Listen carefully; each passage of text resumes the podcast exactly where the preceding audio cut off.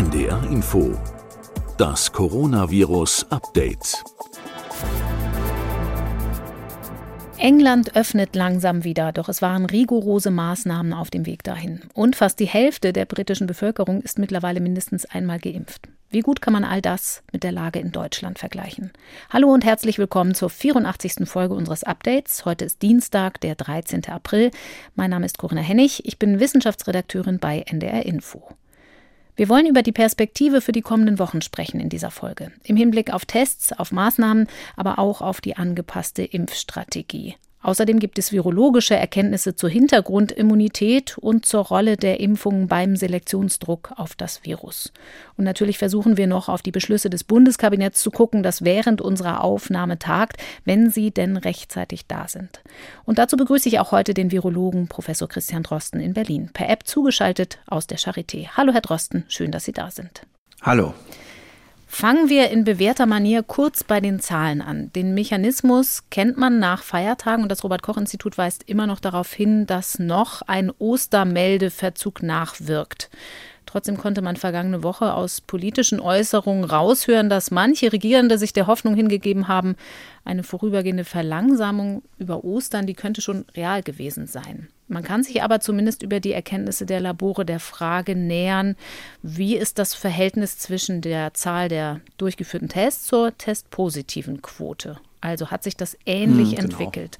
Ja. Was sehen wir da für eine Entwicklung, Herr Drosten? Also da hat man eigentlich schon einen guten Schätzwert. Wir sehen ja, dass die Positivrate sich schon vor Ostern stark erhöht hat. Ne? Also wir hatten hm. in der K-Woche 11,1 Prozent Positive. In der ersten Märzwoche hatten wir knapp über 6 Prozent Positive bei nicht sehr stark veränderten Testzahlen. Und diese starke Veränderung kam dann ja erst über die Feiertage. Und daran kann man einfach sehen, dass das sicherlich von der Hoffnung getrieben ist, was da im Moment gesagt wird. Wir müssen wahrscheinlich bis Ende dieser Woche warten, um wieder realistische Zahlen zu sehen. Und ich befürchte, dass wir dann auch wieder im Bereich zwischen 20 und 30.000 landen werden, tägliche gemeldete Neufälle. Wir hatten ja schon zum letzten Wochenende hin an einem der, der Tage 25.000 ungefähr. Mhm. Das wird sicherlich sich jetzt wieder so einstellen.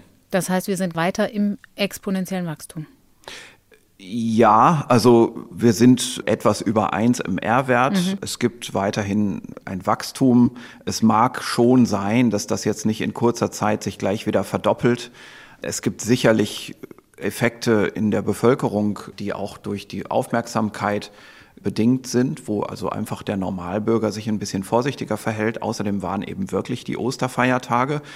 Und was man eben nicht vergessen darf, die Schulen waren zu mhm. und wir haben natürlich dadurch einen nachhaltigen Entschleunigungseffekt gerade in diesen Schüleraltersjahrgängen. Wir äh, können da ja vergleichen, also es gibt da ja ganz gute Maßgaben aus England um Weihnachten herum. Wir wissen inzwischen, dass das Infektionsgeschehen in, in Schulen doch eine tragende, wichtige Rolle auch mitspielt, wie auch in allen anderen Altersgruppen. Und zwei Wochen Pause im Schulbetrieb, da wird man auch jetzt noch eine Zeit lang einen Effekt von haben in Deutschland. Mhm. Eine Zahl, die täglich verfügbar ist, ist die der Intensivbetten, die mit Covid-19-Patienten belegt sind. Die steigt seit Mitte März. Die Intensivmediziner haben schon wiederholt Alarm geschlagen in den vergangenen Tagen, zuletzt sehr dringlich. Und auch das Durchschnittsalter auf den Intensivstationen, das haben wir hier auch schon besprochen, ist deutlich gesunken. Jetzt gibt es aber immer wieder Grafiken und Tabellen, die manche veranlassen zu sagen, siehst du es gar nicht so schlimm auf den Intensivstationen, weil man sieht dann immer noch ein bestimmtes Kontingent freie Betten.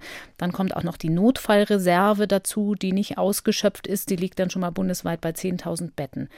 Aber nicht jedes Intensivbett ist ja auch für Covid-Patienten geeignet und es gibt auch noch ganz normale Herzinfarkte und Verkehrsunfälle. Da muss man auch dran denken. Vielleicht können Sie das für uns noch mal einordnen, wie genau man diese Zahlen lesen muss und wie eng es überhaupt werden darf eigentlich. Ja, also das ist natürlich nicht so, dass man da jetzt noch viel Platz hat. Also wenn man sich zum Beispiel Berlin anschaut, es gibt in Berlin im Moment etwas über 308 Intensivpatienten. Davon sind über 100 in der Charité. Ein mhm. Viertel davon ist an der extrakorporalen Membranoxygenierung, also ein wirklich ECMO. sehr, sehr genau ECMO, ein sehr aufwendiges Verfahren. Das sind also schon ungewöhnlich hohe Zahlen. So, und diesen 308 Patienten in Berlin stehen nochmal 815 Nicht-Covid-Intensivstationspatienten gegenüber. Und dann gibt es noch so eine ganz kleine Reserve, also es heißt 11 Prozent freie Betten auf den Intensivstationen, aber wir haben einfach gleichzeitig einen massiven Pflegemangel. Mhm. Ähm, und es fällt eben jetzt schon schwer, diese Betten zu betreiben. Ich bin da eigentlich gar nicht derjenige, der darüber sprechen sollte. Ich bin ja kein Kliniker, ich arbeite gar nicht auf der Intensivstation. Müssten eigentlich andere sagen in der Öffentlichkeit und tun das ja mhm. auch. Nur sie werden nicht gehört. Es ist tatsächlich eine sehr, sehr schwierige Situation jetzt in der Intensivmedizin.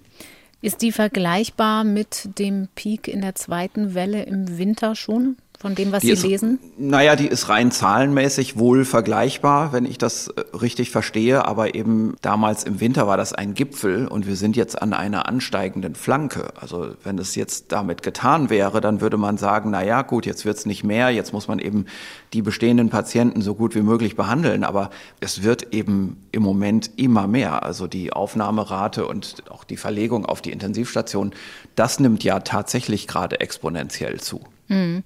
Das heißt, wir sprechen jetzt nicht nur über dieses Schreckgespenst der Triage bei Covid-Patienten, sondern eben auch über die Auswirkungen auf andere Patienten, die aus ganz anderen Gründen ins Krankenhaus oder auf die Intensivstation müssten. Ja, das betrifft die gesamte Medizin und es werden ja jetzt schon wieder Operationen abgesagt, bei denen man weiß, der operierte oder die operierte Patientin braucht ein Intensivbett danach. Diese Operation kann man jetzt einfach nicht durchführen. Sie haben eben schon die ECMO angesprochen. Das ist ja ein ganz wichtiger Teil in der Covid-Beatmung auf der Intensivstation, also wo Maschinen die Funktion der Lunge übernehmen und die man nicht überall durchführen kann. Das gibt mir Gelegenheit, kurz auf eine großartig gemachte Fernsehdokumentation hinzuweisen, die jetzt im Winter in der Charité, also bei Ihnen nebenan, gedreht wurde während der zweiten Welle. Charité Intensiv heißt die und die rückt manche Dinge ins rechte Licht für alle, die normalerweise nichts mit Krankenhausbetrieb zu tun haben. Das sind vier Teile, ganz zurückhaltend alarmistisch gemacht und gerade darum eindrucksvoll, was die Menschen auf den Intensivstationen in der Pandemie tatsächlich leisten. Also eine dringende Empfehlung, die findet sich in der ARD-Mediathek. Nun sind wir schon mittendrin in einer äh, relativ düsteren Perspektive für die nächsten Monate. Trotzdem an dieser Stelle möchte ich ganz kurz mal eine positive Zwischenbilanz erwähnen, bevor Sie uns gleich wieder Wasser in den Wein gießen müssen. Das Impftempo in Deutschland, das hat ja zuletzt deutlich angezogen, seit die Hausärzte mit von der Partie sind, oder? Das können wir mal festhalten. Ja, das ist richtig. Also ich bin mir da jetzt nicht ganz sicher, was sich da auch angestaut hat, also was so, sagen wir mal, ein Anfangseffekt ist, also dass jetzt Dosen verteilt werden und Patienten waren schon einbestellt. Ich glaube, das muss man einfach noch mal eine Zeit lang beobachten, mhm. wie sich auf Dauer die Impfgeschwindigkeit verändert. Aber Fakt ist natürlich auch, dass über das zweite Quartal hin jetzt deutlich mehr Liefermenge erwartet wird. Was leider auch so ist, ist, dass die Umplanung, die jetzt notwendig gewesen ist durch die Empfehlungsänderung für die Astra-Vakzine, nicht gerade zu einer Beschleunigung äh, beiträgt. Denn Astra konnte man ja fürs zweite Quartal so ein bisschen so planen als Einzeldosis, weil ja erst nach drei Monaten die Zweitdosis gegeben werden muss bei mhm. Astra. Und das wäre ja dann im dritten Quartal. Das heißt, man könnte sagen, alle Liefermengen im zweiten Quartal könnte man so ein bisschen als Erstdosis schon mal avisieren. Das ist jetzt ja leider etwas relativiert durch diese Änderungen und es gibt ja anscheinend gerade ein Problem damit, dass diejenigen, die in der Altersgruppe sind, wo sie wählen können, in vielen Bundesländern ist es möglich, wenn man über 60 ist, sich zu registrieren und zu sagen, ich will Astra oder ich will Biontech, dass viele von diesen Personen jetzt sagen, na dann warte ich doch lieber, bis ich dann eine Biontech-Impfung bekomme. Mhm. Das ist natürlich eine ganz schlechte Entwicklung. Also man muss sich natürlich gerade in dieser Altersgruppe klar machen, die jüngeren Leute im ganzen Land haben sich jetzt in ihrem Leben eingeschränkt, schon seit über einem Jahr mit Rücksicht auf die Älteren. Da sollte man jetzt vielleicht als jemand, der älter ist, nicht wählerisch sein und nicht die Impfgeschwindigkeit dadurch verzögern, dass man einfach sagt, ich will jetzt noch nicht geimpft werden. Dadurch entsteht ja eine Wartezeit, die, wenn das viele Leute machen, sich einfach für alle negativ auswirkt. Also wenn ich als über 60-Jähriger sage, ach, ich, ich nehme doch lieber als jetzt eine Astra-Dosis, nehme ich doch lieber im Juni eine BioNTech-Dosis, da muss man wirklich sagen, dann nimmt man im Juni einem Jüngeren die Impfung weg. Mhm. Ne, und das ist wirklich nicht in Ordnung. Also wir haben ja ein gewisses gegenseitiges Vertrauen und eine gewisse gegenseitige Verantwortung auch in der Gesellschaft. Ich finde das nicht gut, wenn Ältere jetzt an dieser Stelle wählerisch sind. Die Astra-Vakzine ist ein sehr guter Impfstoff, ist in dieser Altersgruppe sicher und man kann sich auf die Empfehlung der STIKO da wirklich verlassen. Und das sollte man jetzt also auch annehmen, auch im Sinne der Impfgeschwindigkeit, dass man so eine Impfung bekommt, ist ja nichts Selbstverständliches. Da haben viele dafür gearbeitet und viele dafür verzichtet. In Großbritannien ist das Impftempo deutlich höher. Fast die Hälfte der Bevölkerung hat da schon mindestens eine Dosis Impfstoff bekommen. Auch darüber haben wir schon öfter gesprochen. Das ist von Herdenimmunität trotzdem noch ein gutes Stück entfernt. Auch weil man bei der Variante B117 ja davon ausgehen muss, dass 60 bis 70 Prozent durch Impfungen nicht ausreichen, weil sie übertragbarer ist. Nun wird aber wieder geöffnet in Großbritannien. Wie zuversichtlich sind Sie, dass das gut geht? Ja, das ist schon eine sehr interessante Überlegung, auch eine komplexe Überlegung. Wir haben ja jetzt einen sehr starken Lockdown gehabt, ne? also der, mhm. der wirklich auch mit Ausgangsbeschränkungen einherging.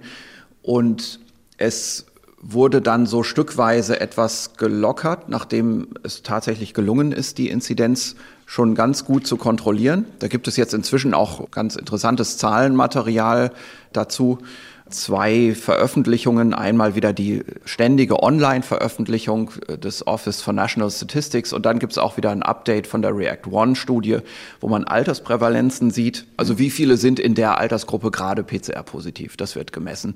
Und wir haben in beiden eigentlich denselben Befund. Also wir haben jetzt, nachdem wir ja bei den Schüleraltersgruppen vor Weihnachten in der zweiten Welle im Bereich von vier Prozent momentan Nachweisrate lagen, sind wir jetzt bei den Kindern und Jugendlichen so im Bereich von einem halben Prozent mhm. und bei den Erwachsenen im Bereich von 0,2, 0,3 Prozent, also so die Hälfte von dem, was die Kinder haben, kommt sicherlich ein bisschen auch daher, dass es immer eine gewisse Notbetreuung gegeben hat im Schul- und Kita-Bereich, trotz des kompletten Lockdowns.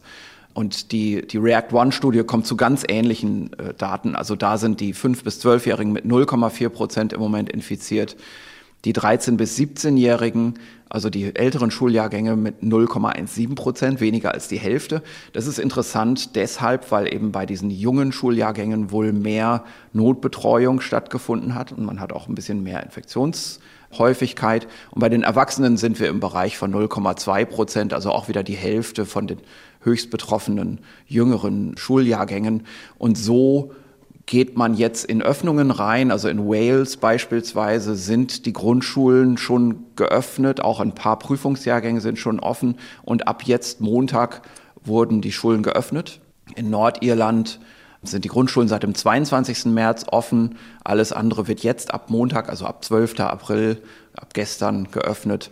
In Schottland ist die Grundschule offen. Ab dem 19. April wird der Rest der Schulen geöffnet. Und in England sind ja schon ab dem 8. März alle mhm. Schulen wieder offen. Man hat hier natürlich Hygienevorschriften, man hat auch Testansätze, die man umsetzt. Also das ist alles sehr, sehr ähnlich wie das, was wir in Deutschland vorhaben, was wohlgemerkt in Deutschland noch nicht in der Realität funktioniert, was von der Politik in Deutschland schon auf die Zukunft eingepreist wird, wenn gesagt wird, wir öffnen jetzt die Schulen.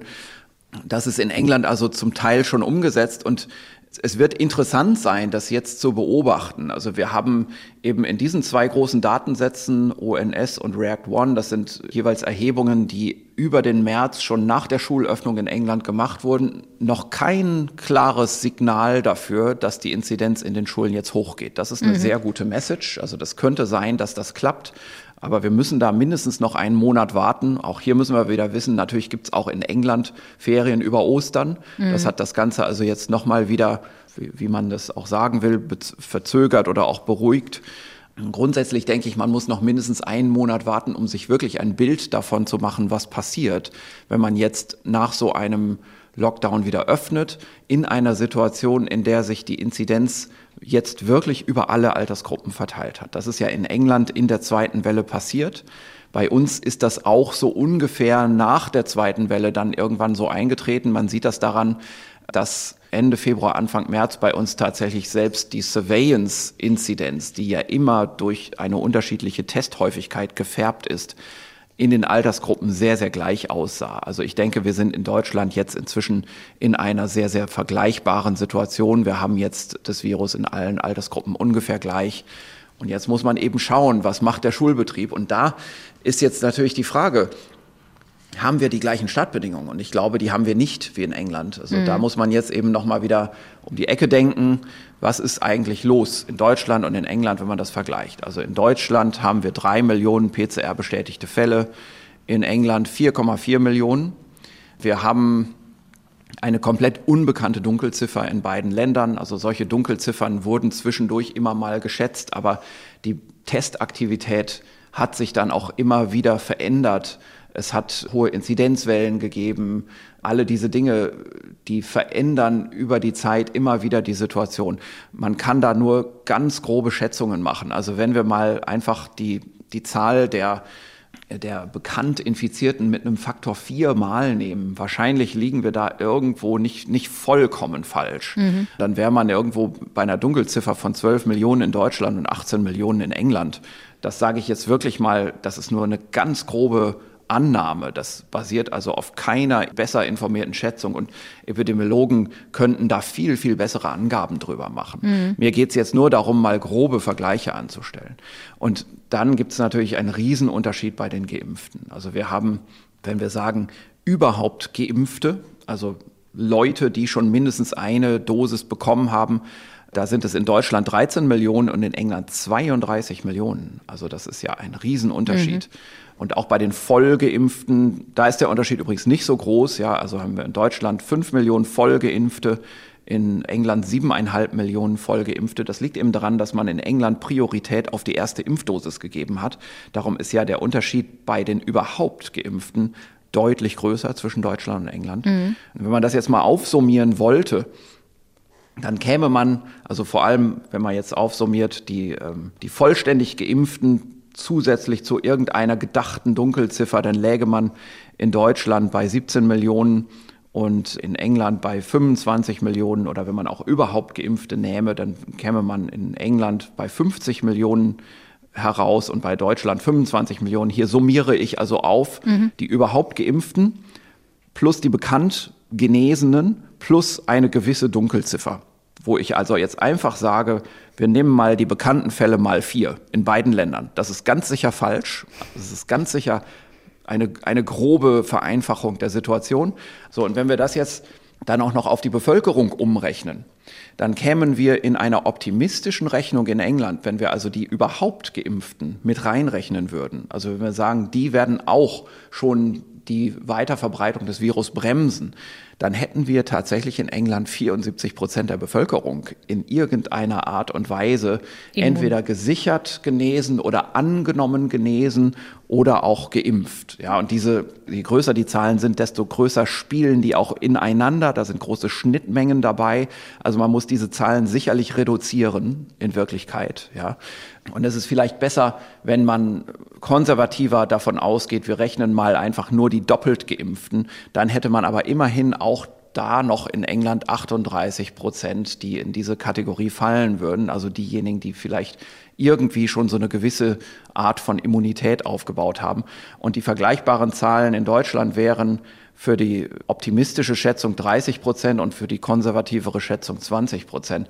Das heißt, während man eben in England doch irgendwie so langsam in einen Bereich kommt, bei der man so die Hälfte der erwachsenen Bevölkerung vielleicht in so einen Status rechnen kann von Teilimmunität oder richtiger Immunität, ist man in Deutschland eben gerade mal bei einem Viertel, wenn überhaupt. Mhm. Insofern muss man sich schon klar machen, man kann für England jetzt wirklich hoffen, dass das alles stimmt, was die, auch die Regierung annimmt, dass das alles ein irreversibler Weg ist, wie Boris Johnson das wahrscheinlich richtigerweise ausdrückt, dass man also nicht mehr zurück muss in, in einen weiteren Schulschluss. Das wäre wirklich gut. Also ich, ich hoffe das sehr, dass das so ist. Während ich in Deutschland einfach vorsichtiger wäre, solche Hoffnungen zu formulieren. Zumal auch in den Details es nicht so ist, dass in der Schule schon durchgängig getestet werden kann. Das scheitert einfach an gewissen Realitäten, hm. an Einübung, an Verfügbarkeit, an Bereitschaft. Zusätzlich ist es eben auch so, dieses sich sehr stark auf die Tests verlassen, das könnte auch hier und da einen Pferdefuß noch haben. Mhm. Das ist ja also sowohl hier schon sehr früh besprochen worden, als auch, man liest es ja an vielen Stellen inzwischen in den Medien, können wir vielleicht auch noch mal drüber reden. Ja, auf die Tests kommen wir später noch mal, wenn wir noch mal ein bisschen vorausblicken. Ich würde gerne einmal noch ganz kurz in England bleiben mit einem anderen Aspekt, den wir hier auch schon mal thematisiert haben, nämlich was macht eigentlich die Variante B117 so anders? Da haben wir schon drüber gesprochen. Es ist ja mittlerweile relativ gesichert, dass die übertragbarer ist, leichter übertragbar. Wir haben auch über die Pathogenität schon gesprochen. Also macht sie kränker, ist sie möglicherweise sogar tödlicher. Da haben sich die Indizien in dieser Richtung zuletzt auch verdichtet. Nun gibt es aber zwei neue Studien aus London, die in Lancet veröffentlicht wurden und die das wieder ein bisschen in Frage stellen. Wie würden Sie das bewerten, diese beiden Paper, die in eine andere Richtung weisen, was die krankmachendere Wirkung angeht?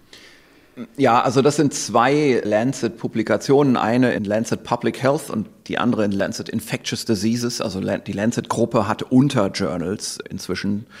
Und hier ist es so, in der einen Studie ist eine Analyse von Symptomdaten gemacht worden anhand einer Mobilphone-App, äh, wo jetzt fast 37 1000 Nutzer ihre Symptome eingetragen haben in der Zeit von Herbst bis Weihnachten.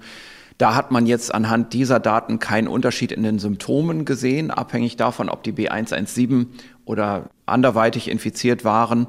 Und auch die Rate der Reinfektionen, wobei das sehr grob definiert ist, da geht es einfach darum, hat man innerhalb von drei Monaten nochmal wieder eine positive PCR, mhm. während man zwischendurch eine symptomfreie Woche mindestens hatte.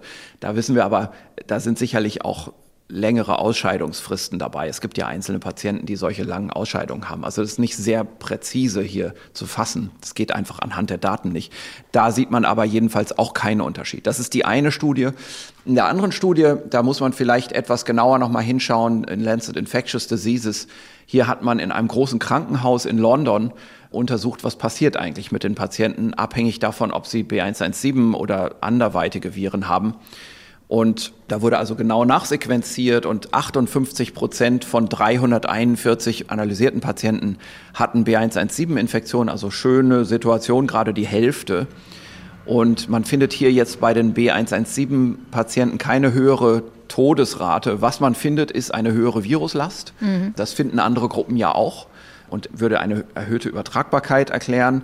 Und jetzt ist aber die Frage einfach, warum findet diese Studie, die ja krankenhausbasiert ist, eigentlich keine höhere Sterblichkeit?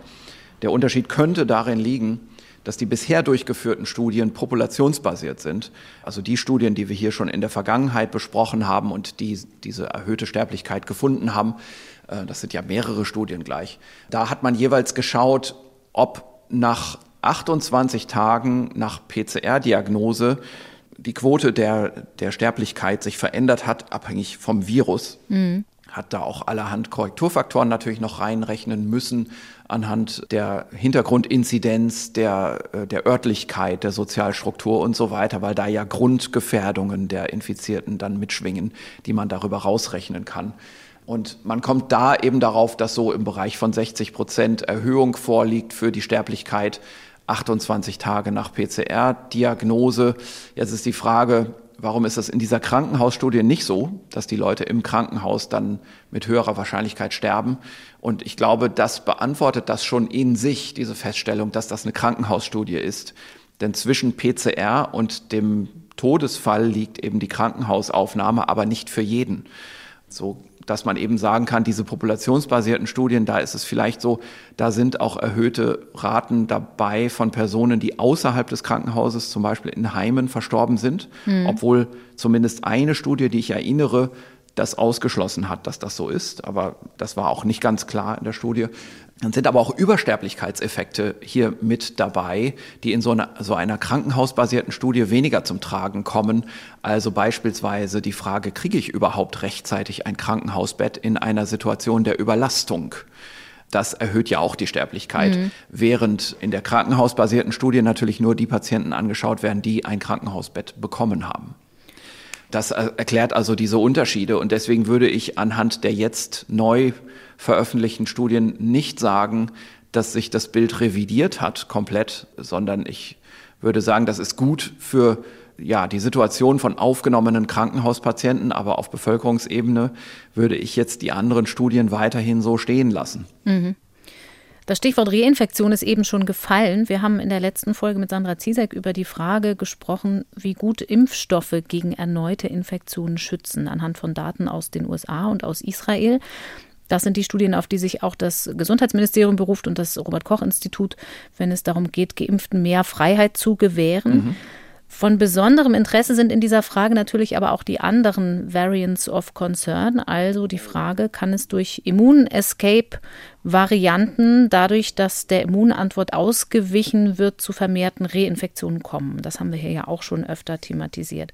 Nun gibt es ein neues, noch nicht begutachtetes Paper aus Israel, das genauer versucht zu untersuchen, ob eine der Varianten begünstigt wird, wenn die Immunisierung noch nicht vollständig ist. Also sozusagen auf halbem Weg nach einer Impfdosis oder auch nach der zweiten Dosis, wenn der volle Impfschutz erreicht ist. Vielleicht können wir uns das auch noch mal angucken. Es geht da um die Impfung mit mRNA-Impfstoffen. Da hat man eine Fallkontrollstudie gemacht und PCR-Positive, die vorher geimpft worden waren, mit ungeimpften Infizierten verglichen. Kann man da einen Unterschied rauslesen, was auch die Variante aus Südafrika angeht, B1351, oder muss man das noch mit Vorsicht betrachten? Ja, also es ist eine interessante Studie. Also ich glaube, was man daraus sehen kann, ist, was passiert, wenn man in einer Situation, wie wir sie jetzt auch hier in Deutschland haben, sehr schnell immunisiert. Nämlich, mhm. dass erstmal äh, die Situation sich im Großen und Ganzen beruhigt in der Bevölkerung. Wir wissen ja, in Israel ist im Prinzip jetzt gerade eine große Öffnung im gesellschaftlichen Leben möglich. Das ist toll zu beobachten. Was man auch sieht, ist, das südafrikanische Virus hat in Israel auch im Hintergrund auf der Lauer gelegen, genau wie das bei uns auch ist in Deutschland. Also ungefähr ein Prozent B1351, also südafrikanisches Virus, liegt hier vor. Und das ist ja bei uns in Deutschland ganz ähnlich. Und äh, jetzt ist die Frage, die hier in der Studie gestellt wurde, verschiebt sich das eigentlich bei Leuten, die jetzt schon geimpft sind, die also eine gewisse Immunität aufgebaut haben? Und jetzt muss man da vielleicht so ein bisschen um die Ecke denken. Also man hat in zwei Gruppen die Patienten eingeteilt. Die eine Gruppe sind unvollständig geimpfte, mhm. also sprich Patienten, die eine Woche vor oder nach der zweiten Impfung angeschaut und analysiert wurden. Und in dieser Zeit ist ja die zweite Impfung, selbst wenn sie gegeben wurde, noch nicht wirksam. Mhm. Also das heißt, die muss man als halb, als Erstgeimpfte betrachten. Erst zwei Wochen eine, nach der zweiten Dosis ist die Wirksamkeit erreicht. Ne? Ja, so ungefähr, ungefähr, kann man sagen, genau. Mhm. Und dann gibt es eine zweite Gruppe, die sind also vollständig geimpft, die haben äh, mindestens zwei Wochen Wartezeit hinter sich nach der zweiten Dosis. Und bei denen sieht man jetzt tatsächlich, dass die südafrikanische Variante zunimmt, während aber natürlich alle anderen alle Infektionen überhaupt rapide abnehmen. Mhm. Das muss man also immer dazu sagen. Es ist nicht so, dass ich da einfach so nach dem Motto, wenn ich geimpft bin, kriege ich das südafrikanische Virus. Ne? Also das ist eine vollkommen falsche Auffassung. Wenn ich geimpft bin, kriege ich erstmal gar kein Virus. Und bei den wenigen, wenigen, die da noch übrig bleiben und trotzdem ein PCR-positive Diagnose haben, denn das wurde hier gemacht. Also hier wurde PCR getestet um den Impftermin herum. Das ist ja das Entscheidende. Also hier geht es nicht um schwerkranke Leute mhm. oder so etwas. Hier geht es tatsächlich um PCR-Ergebnisse. Also auch um vor allem unbemerkte Infektionen. Also hier geht es um diejenigen, die sich trotz Impfung noch unbemerkt asymptomatisch oder ganz mild symptomatisch infizieren. Wie viele von denen haben dann im Verhältnis das eine oder das andere Virus? So, nur damit man sich das mal vorstellen kann. Also von den Zahlen her, diejenigen, die also in dieser vollen Impfwirkung, in dieser Kategorie stehen, die kriegen zu 90 Prozent B117. Wenn sie sich nochmal infizieren. wenn sie sich nochmal infizieren. Das liegt einfach daran, dass B117 in Israel zu der Zeit genauso dominant ist, wie es jetzt im Moment in Deutschland ist. Also mhm. ganz ähnliche Situation wie bei uns. Also ungefähr 90 Prozent B117 liegt vor in der Bevölkerung, ungefähr ein Prozent so zwischen einem halben und einem Prozent südafrikanisches Virus und dann noch so fünf, sechs, sieben Prozent äh, alles mögliche andere. Was jetzt so als auch ein SARS-Coronavirus 2 ist, aber eben weder die eine noch die andere Variante. Das ist ganz ähnlich wie bei uns die Situation hier in Deutschland. Man sieht das in den Kontrollgruppen. Ne? Also mhm. man hat eben voll vaccinierte verglichen mit gar nicht vaccinierten und da jeweils die Infektionsverhältnisse in gematchten Gruppen verglichen. Gematcht bedeutet also vom selben Ort, aus demselben Alter werden Patienten zusammengestellt, die dem entsprechen, was man in diesen vollständig geimpften auch findet an Bevölkerungseigenschaften, an demografischen Eigenschaften. Und dann vergleicht man einfach die, die Virusraten. So, und jetzt, um es nochmal zu sagen, also 90 Prozent bei den Geimpften haben B117, 92,6 Prozent bei den Nicht-Geimpften haben B117. Und bei den Nicht-Geimpften haben also 0,7 Prozent die südafrikanische Variante. Und das ist bei denjenigen wenigen, die sich infiziert haben, trotz Impfung, dann 5,4 Prozent südafrikanische Variante, also eine Vermehrung um den Faktor 8. Mhm. So, und das ist eigentlich der Befund. Ne? Also da steht dann irgendwo in der Zeitungsüberschrift, die über das Paper schreibt, achtmal mehr südafrikanisches Virus bei Leuten, die geimpft sind. Ne, das hört sich sehr missverständlich an. Eigentlich muss man sagen, bei den wenigen, die trotz Impfung sich noch infizieren, bleibt ein größerer Rest von Infektionen mit dem südafrikanischen Virus übrig. Das ist also etwas überbetont. Und das ist sicherlich, sagen wir mal, wenn wir über Fitness sprechen, also über die Vermehrung eines Virus über mehrere Generationen von Übertragungen hinweg gedacht. Mhm ist das etwas, das wir hier ernst nehmen müssen? Da kann man also sagen, es wird so sein, dass in einer vollkommen geimpften Bevölkerung dann dieses südafrikanische Virus sich verbreiten wird. Das hat dann einen Selektionsvorteil. Das wird also im Vergleich zu einer anderen Bevölkerung dort sich besser verbreiten. Und irgendwann wird das auch wahrscheinlich dominieren. Nur es wird eben in einer immunen Bevölkerung stattfinden, das ganze Phänomen. Und das bedeutet, wir haben ein dominantes, relativ harmloses Erkältungsvirus. Obwohl es heute jetzt aus unserer jetzigen Sicht die böse südafrikanische Variante ist. Also ich denke, so lässt sich das in relativ allgemeine Worte übersetzen. Mhm. Jetzt liegt die aber noch bei einem ganz geringen Anteil. In Israel haben Sie es gesagt, so wie hier, bei irgendwie nur ein Prozent. Aber in Frankreich, Belgien und Luxemburg zum Beispiel hat es sich schon ein bisschen mehr verbreitet. Mhm. Gehen Sie denn davon aus, dass aber vorerst in Deutschland bei dem Status, den wir jetzt haben, B117 diese Variante noch nicht so richtig zum Zug kommen lässt, weil B117 ja auch eine sehr fitte, übertragbare ja. Variante ist? Ja, das ist sogar in einigen Regionen zu sehen, dass B117 wegen des generischen Fitnessvorteils, den mhm. dieses Virus hat, also in einer nicht immunen Bevölkerung, da hat B117 einen Fitnessvorteil offenbar gegen B1351, da überwächst im Prinzip dieses B117 in der Bevölkerung, das 351-Virus, das südafrikanische Virus, solange diese Bevölkerung eben noch nicht immun ist. Und in vielen Gegenden, also notorisch bekannt dafür ist ja Tirol gewesen, ja. da waren das eben nicht jetzt Immuneffekte, Fitnesseffekte, sondern das waren einfach Einschleppungen. Also da wurde B1351 aus Südafrika multiple eingeschleppt zur gleichen Zeit und darum hatte man dann nach kurzer Zeit dort relativ viele Nachweise von diesem Virus. Das sind also diese lokalen Unterschiedlichkeiten. Und in vielen Fällen kann man im Moment gerade in Europa davon ausgehen, dass das eben noch nicht Effekte sind von teilweise vorliegender Bevölkerungsimmunität, wie das ja im Ursprungsland in Südafrika sicherlich der Fall ist. Also da wird eben diese Dominanz von 351 getrieben durch die weit vorliegende Bevölkerungshintergrundimmunität. Muss man denn da, wenn wir jetzt an weitere Durchimpfung denken, es geht ja langsam voran, aber es geht voran, eigentlich unterscheiden, was die Resistenz gegen dieses Virus angeht, zwischen der natürlichen Immunität, die Sie gerade angesprochen haben, und der Frage, ob ich geimpft bin? Macht das einen Unterschied für den Selektionsdruck?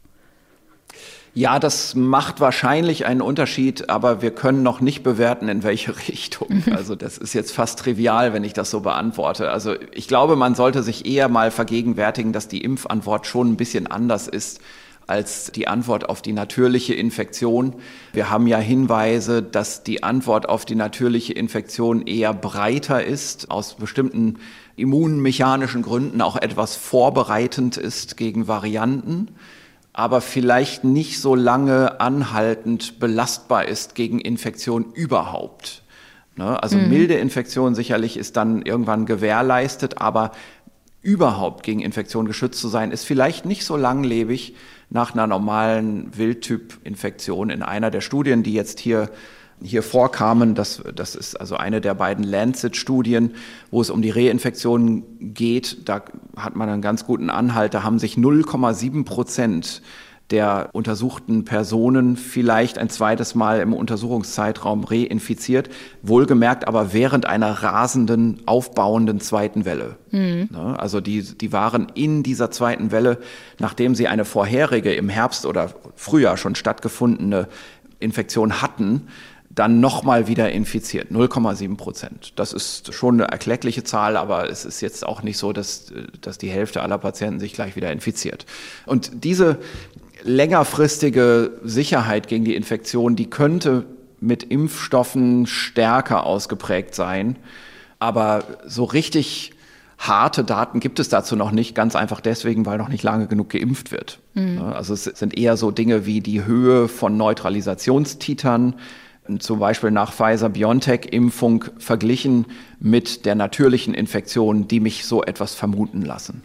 Ja, weil einfach dieser Impfstoff sehr, sehr hohe neutralisierende Antworten macht. Und ich weiß auch aus, aus Studien, dass eben andere Vakzinen, die noch kommen werden, die jetzt auch in Zulassungsbeantragung sind, die haben zum Teil sogar noch bessere Quoten von neutralisierenden Antikörpern. Also das sieht gut aus hinsichtlich möglicherweise einem länger bestehenden Impfschutz. Allerdings könnte der in seiner Reaktionsbreite gegenüber neuen Varianten ein bisschen schmaler ausgeprägt sein.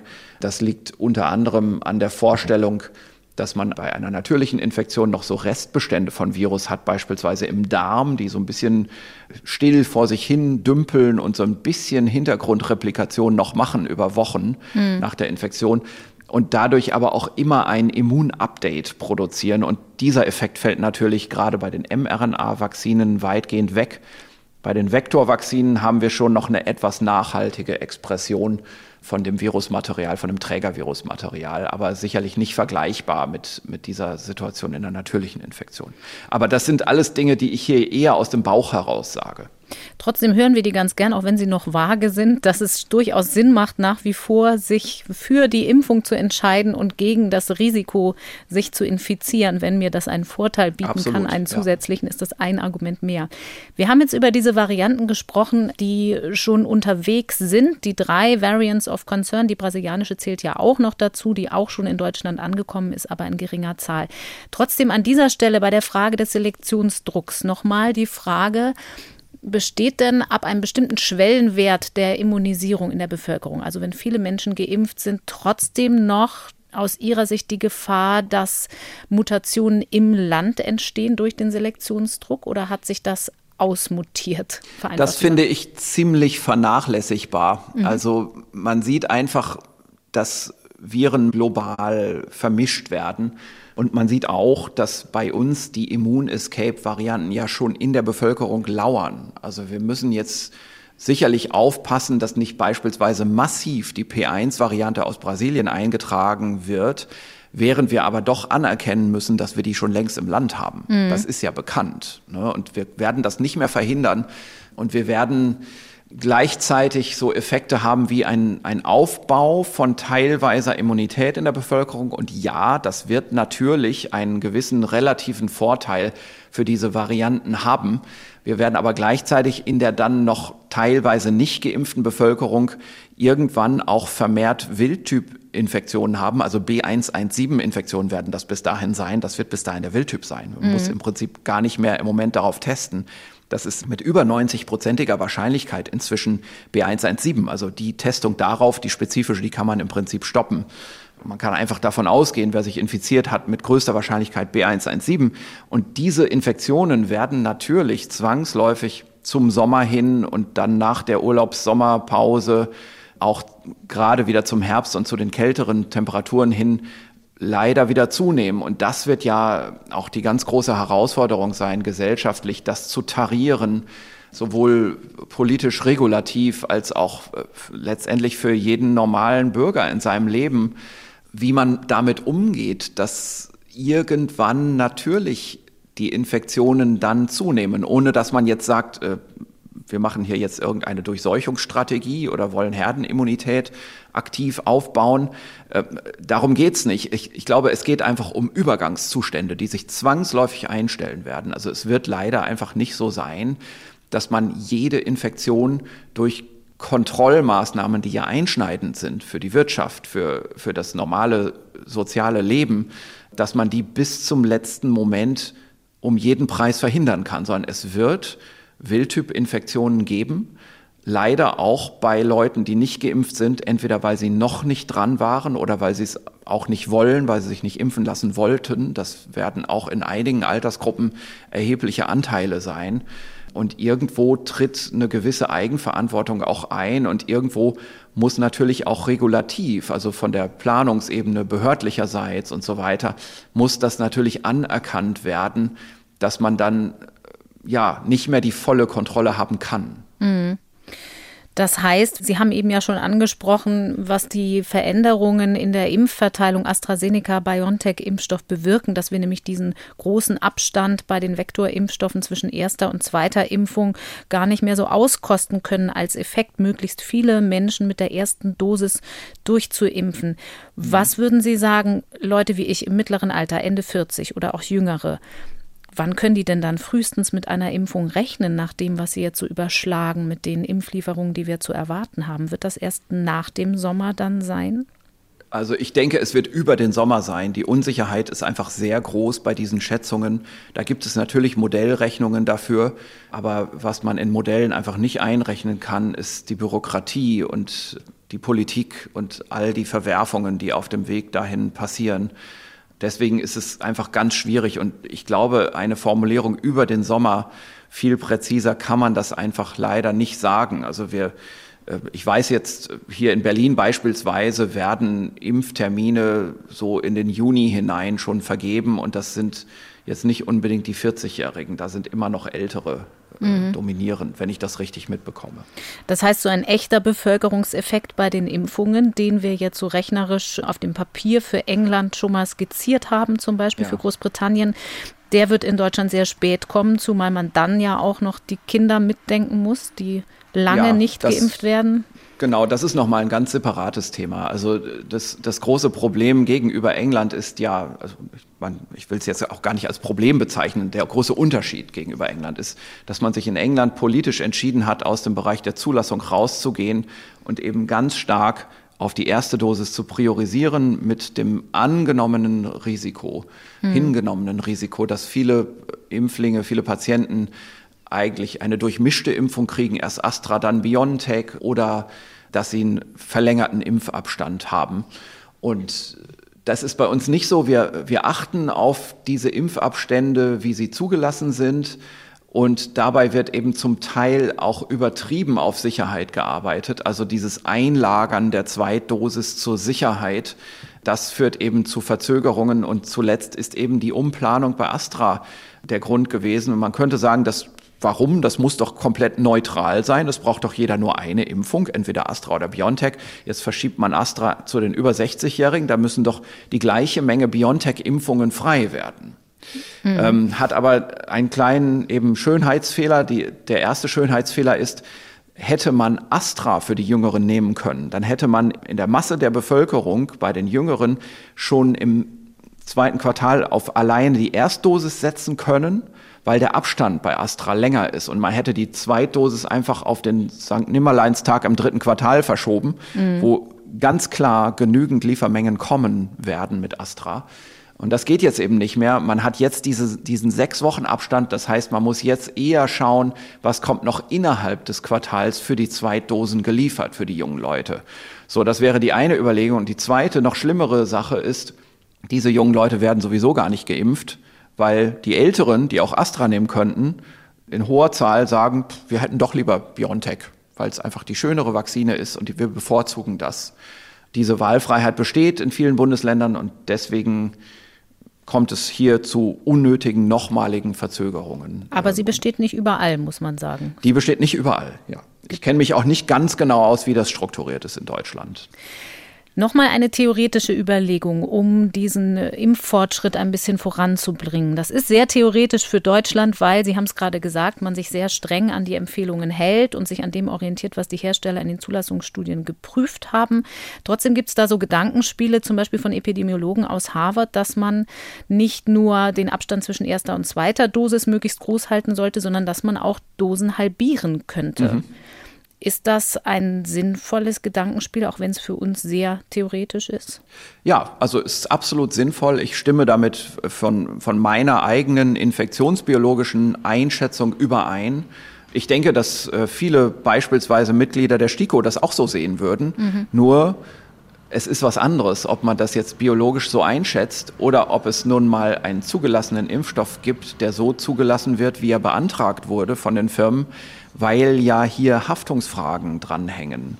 Das ist ja der Punkt. Also das Ganze kann man nicht einfach infektionsbiologisch einschätzen, sondern es geht eben hier ins rechtliche, politische hinein, in die Haftung. Und da hat man eine andere Verantwortlichkeit, wenn man solche Entscheidungen macht oder solche Empfehlungen ausspricht. Und darum finde ich es trotz der infektionsbiologischen Situation richtig, dass man die Impfstoffe eben so empfiehlt, wie sie auch zugelassen sind und dann so verabreicht, wie sie empfohlen sind. So ist das nun mal. Wir, wir könnten da tatsächlich, wenn wir das machen würden, wenn wir also den absoluten politischen Willen hätten, das so zu machen. Wenn die Politik fragen würde, wir wollen es so machen, wie können wir es am besten machen, mhm. dann denke ich, könnte die Wissenschaft darauf Antworten liefern dann würde ein Teil dieser Antworten sicherlich auch beinhalten, bei dem einen oder anderen Impfstoff könnte man es wagen, gerade bei jüngeren Patienten, die sowieso eine bessere Immunantwort zeigen, die Dosen zu halbieren. Und man würde wahrscheinlich damit die Bevölkerung deutlich schneller immunisiert kriegen und würde Monate von Wirtschaftsleistung heben.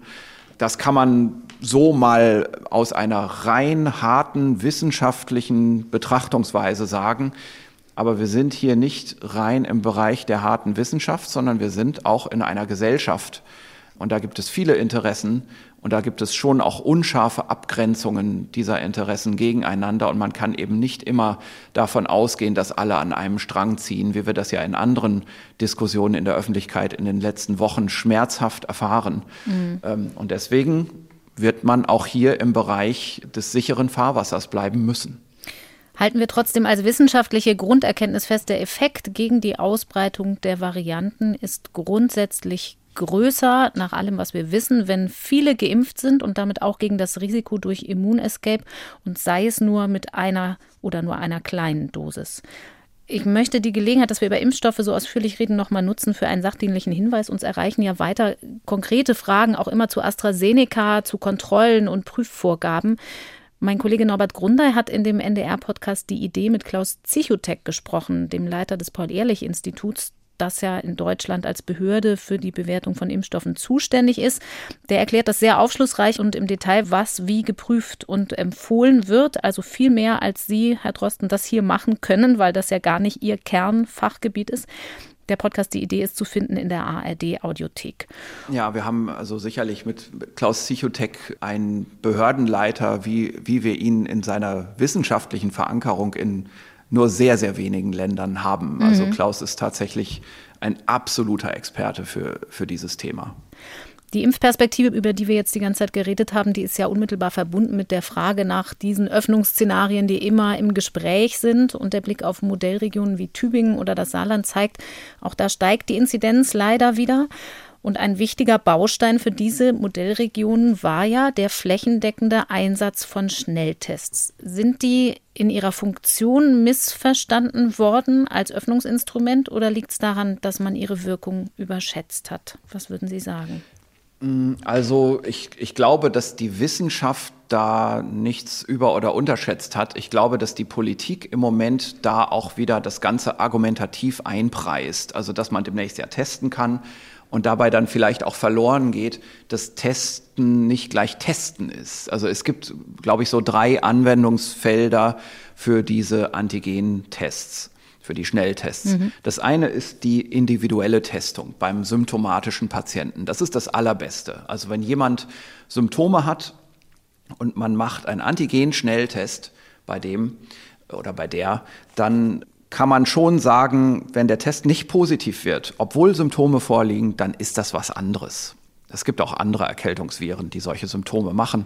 Und es, ich muss da dazu sagen, es gibt vielleicht so eine neue Information, die ich hier auch mal sagen will, die ich in der Öffentlichkeit so noch nicht gehört habe, obwohl die sich in Fachkreisen so langsam auch verbreitet und durchsetzt. Und zwar, wir kriegen ja jetzt immer mehr Erfahrung im täglichen Begleiten von auch frisch diagnostizierten Patienten. Also mhm. wir haben Patienten im Labor, die sagen, ah, der Antigen-Test war positiv und jetzt will ich mich PCR bestätigen lassen. Oder wir haben Patienten, da ist eine, eine PCR-Untersuchung positiv aufgefallen und das sind aber Patienten, zum Beispiel Lehrer, die auch Antigen-Tests verfügbar haben.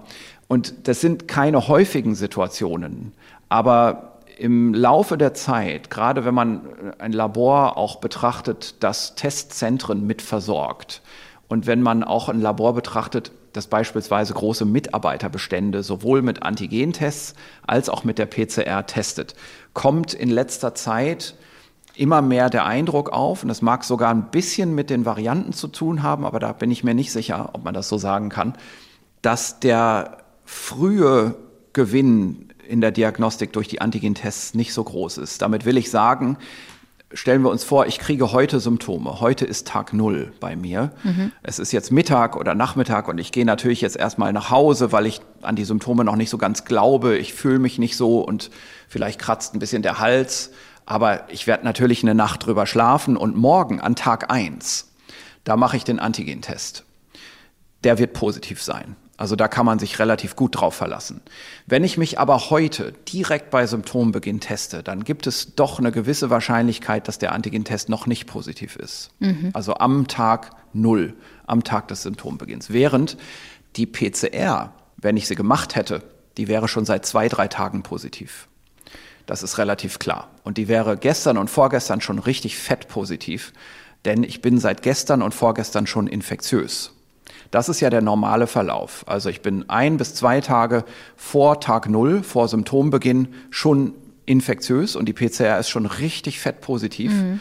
Und ich werde eigentlich ab morgen erst im Antigentest positiv. Das ist so meine Auffassung inzwischen von dem Zeitverlauf der Frühphase in den Diagnostiktests. Wir hatten ja eigentlich die Hoffnung aber auch, dass solche Antigen-Schnelltests eben schon kurz vor Symptombeginn ja, zeigen, richtig. dass ich infektiös bin. Woran liegt denn das?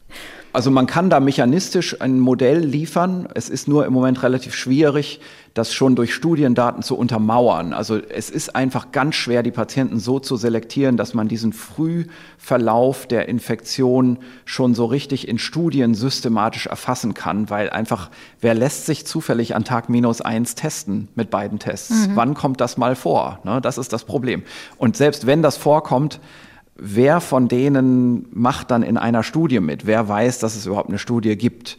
Darum gibt es diese Daten noch nicht. Die werden in den nächsten Wochen bis Monaten natürlich zusammenkommen, weil jetzt eben diese blinden Testprogramme ausgerollt werden und weil jetzt natürlich immer mehr Patienten auffallen werden im Frühverlauf. Mhm. Aber jetzt im Moment ist es eben so, ich kann das nur aus meiner beruflichen Praxis, aus meiner Handhabung und aus Gesprächen mit Kollegen, die noch viel mehr im Laborleben stehen als ich selber, ableiten, die mir das immer mehr erzählen dass es eben diese Konstellation gibt, dass eine Lücke besteht in der Frühphase der Sensitivität bei den Antigentesten speziell.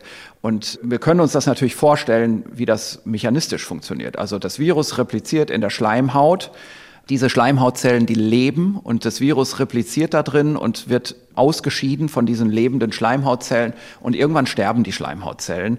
Dann sind diese toten Schleimhautzellen voller Nukleokapsid-Antigen von dem Virus und dieses Nukleokapsid-Antigen, das liegt also in diesen jetzt abschilfernden, gestorbenen Schleimhautzellen im Überschuss vor.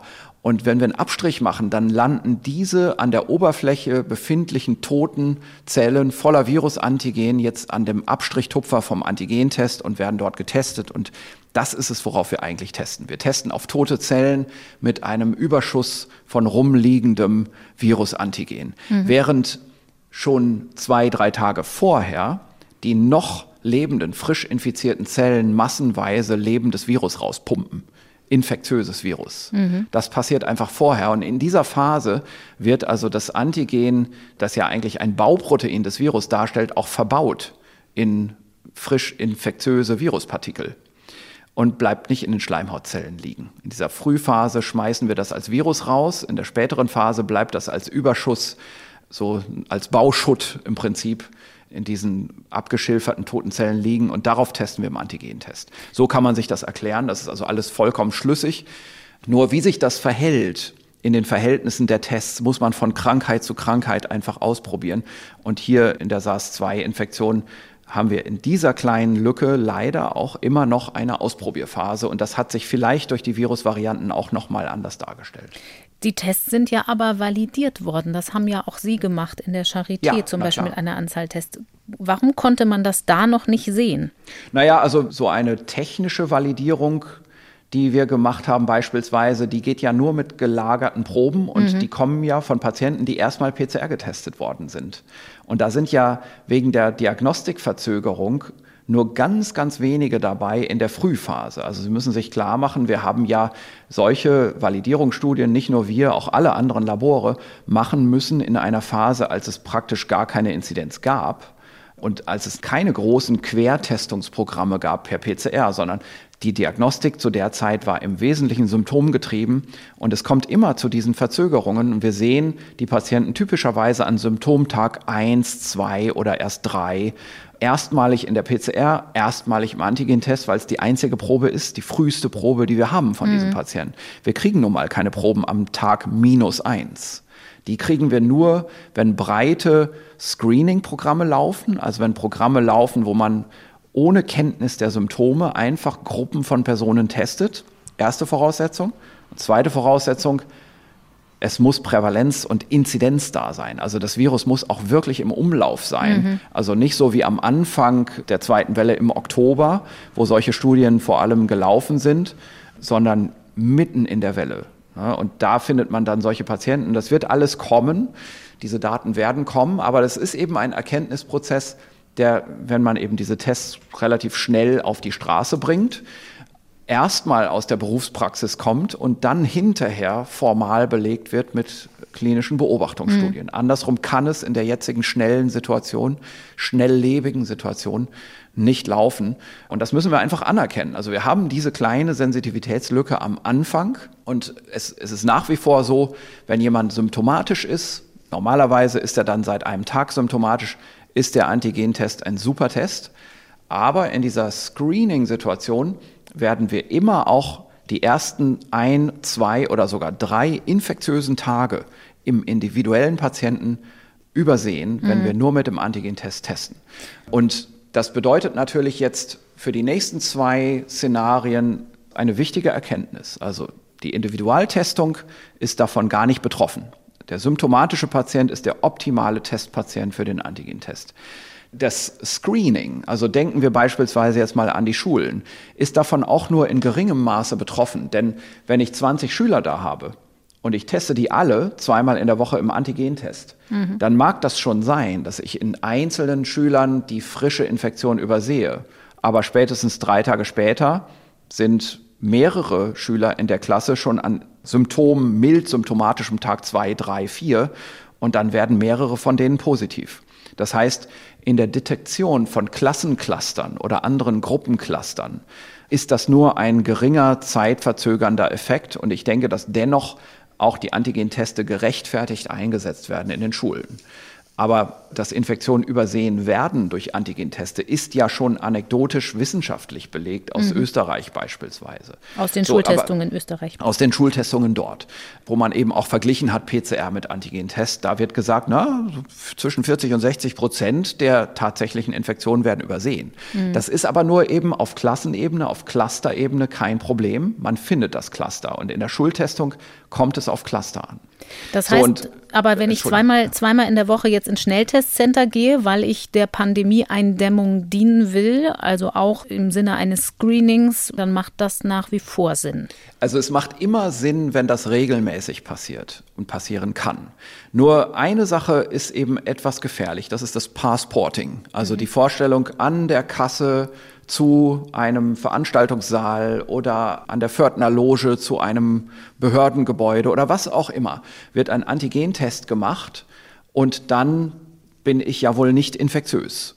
Mhm. Also das, da ist es eben so, es ist nicht sinnlos, das zu machen. Es ist ganz klar so, mein infektiöser Verlauf geht von Tag minus zwei bis Tag plus fünf bis sechs. Ne? Also man kann sich sagen, wir haben vielleicht so acht infektiöse Tage, davon liegen wahrscheinlich so zwei vor dem Tag des Symptombeginns. Nur der Antigentest wird erst an, am Tag nach Symptombeginn wirklich anschlagen. Das heißt, fünf von acht infektiösen Tagen verhindere ich mit dem Antigentest, drei von acht infektiösen Tagen werde ich übersehen. Mhm. Und dieser infektiöse Patient möglicherweise mit beginnenden Gliederschmerzen, möglicherweise mit gar keinen Symptomen, läuft eben dann in dieser Veranstaltung rum und kann andere infizieren, die nicht geimpft sind.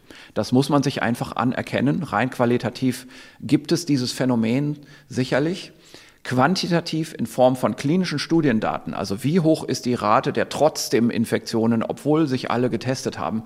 Also da werden wir sicherlich noch bis Ende des Jahres darauf warten müssen, bis wir solche wirklich harten klinischen Studiendaten, Beobachtungsstudiendaten dann in der wissenschaftlichen Literatur finden können. Ich kann hier im Moment nur, sagen wir mal, als Experte mit Berufserfahrung sagen, so sieht's leider aus, diese Gefahren bestehen und ich kann auch voraussagen, wir werden diese Gefahren später wissenschaftlich aufgearbeitet bekommen. Aber im Moment kann ich nur sagen, es ist nicht alles so simpel, wie das zum Teil in der Politik auch argumentativ verarbeitet wird. So nach dem Motto, jetzt kann ja alles öffnen, weil wir haben ja jetzt Schnelltests. Jetzt haben wir diese Pflegeheimsituation bei dieser Eingangskontrolle ja nicht mehr so extrem, weil in Alten- und Pflegeheimen schon weitgehend durchgeimpft Glück, wurde. Ja. Für den individuellen Besuch ist das aber trotzdem noch eine wichtige Information, wo wir ja nicht schon immer wussten, dass es keine absolute Verlässlichkeit gibt, aber dies nochmal eingeschränkter zu betrachten und als Öffnungsinstrument auch mit großen Unwägbarkeiten behaftet. Während wir hier aufgenommen haben, hat das Bundeskabinett seine Beschlüsse gefasst, die jetzt die ganze Zeit im Gespräch waren. Da ging es ja um das Stichwort Bundesnotbremse. Das betrifft zum Beispiel auch die Schulen. Und ein Beschluss, der da jetzt berücksichtigt wurde, ist tatsächlich der, dass Präsenzunterricht nur mit zwei Corona-Tests pro Woche gestattet werden soll bundesweit. Allerdings, die Grenze liegt bei 200er Inzidenz auf sieben Tage gerechnet für den Präsenzunterricht.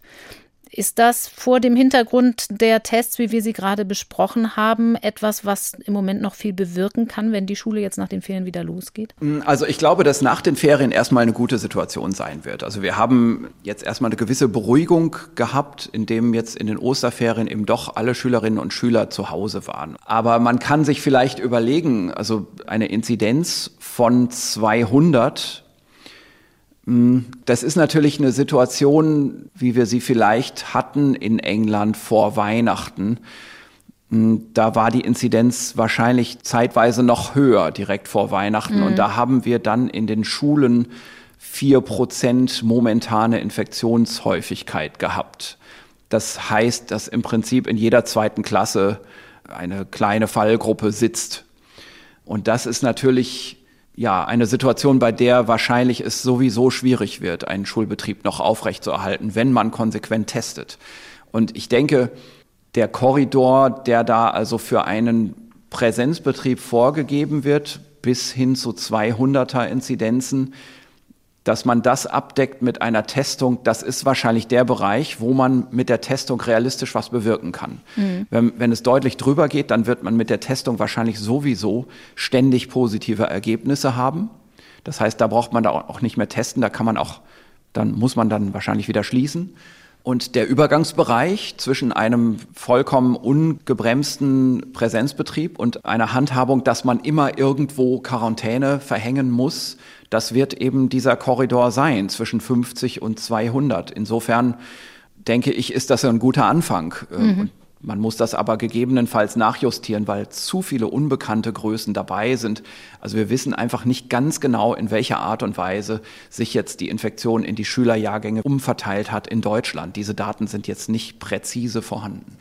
Das Kabinett hat auch eine Testpflicht in Unternehmen auf den Weg gebracht, allerdings mit einem Test pro Woche.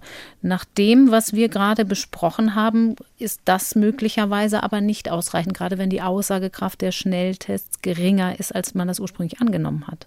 Ja, da, da kann man einfach sagen, je größer die zusammenhängende Gruppe von Leuten ist, die man da einmal die Woche testet, desto sicherer und wahrscheinlicher ist es, dass man ein Cluster auch entdeckt. Mhm. Insofern, also auch da wird man wahrscheinlich nachjustieren müssen, wenn man deutlich kleinere Gruppen hat. Und da muss man natürlich das Beispiel der Schule nehmen und sagen, dass die Klassengröße von 20 bis 30, da will man also jetzt testen zweimal in der Woche.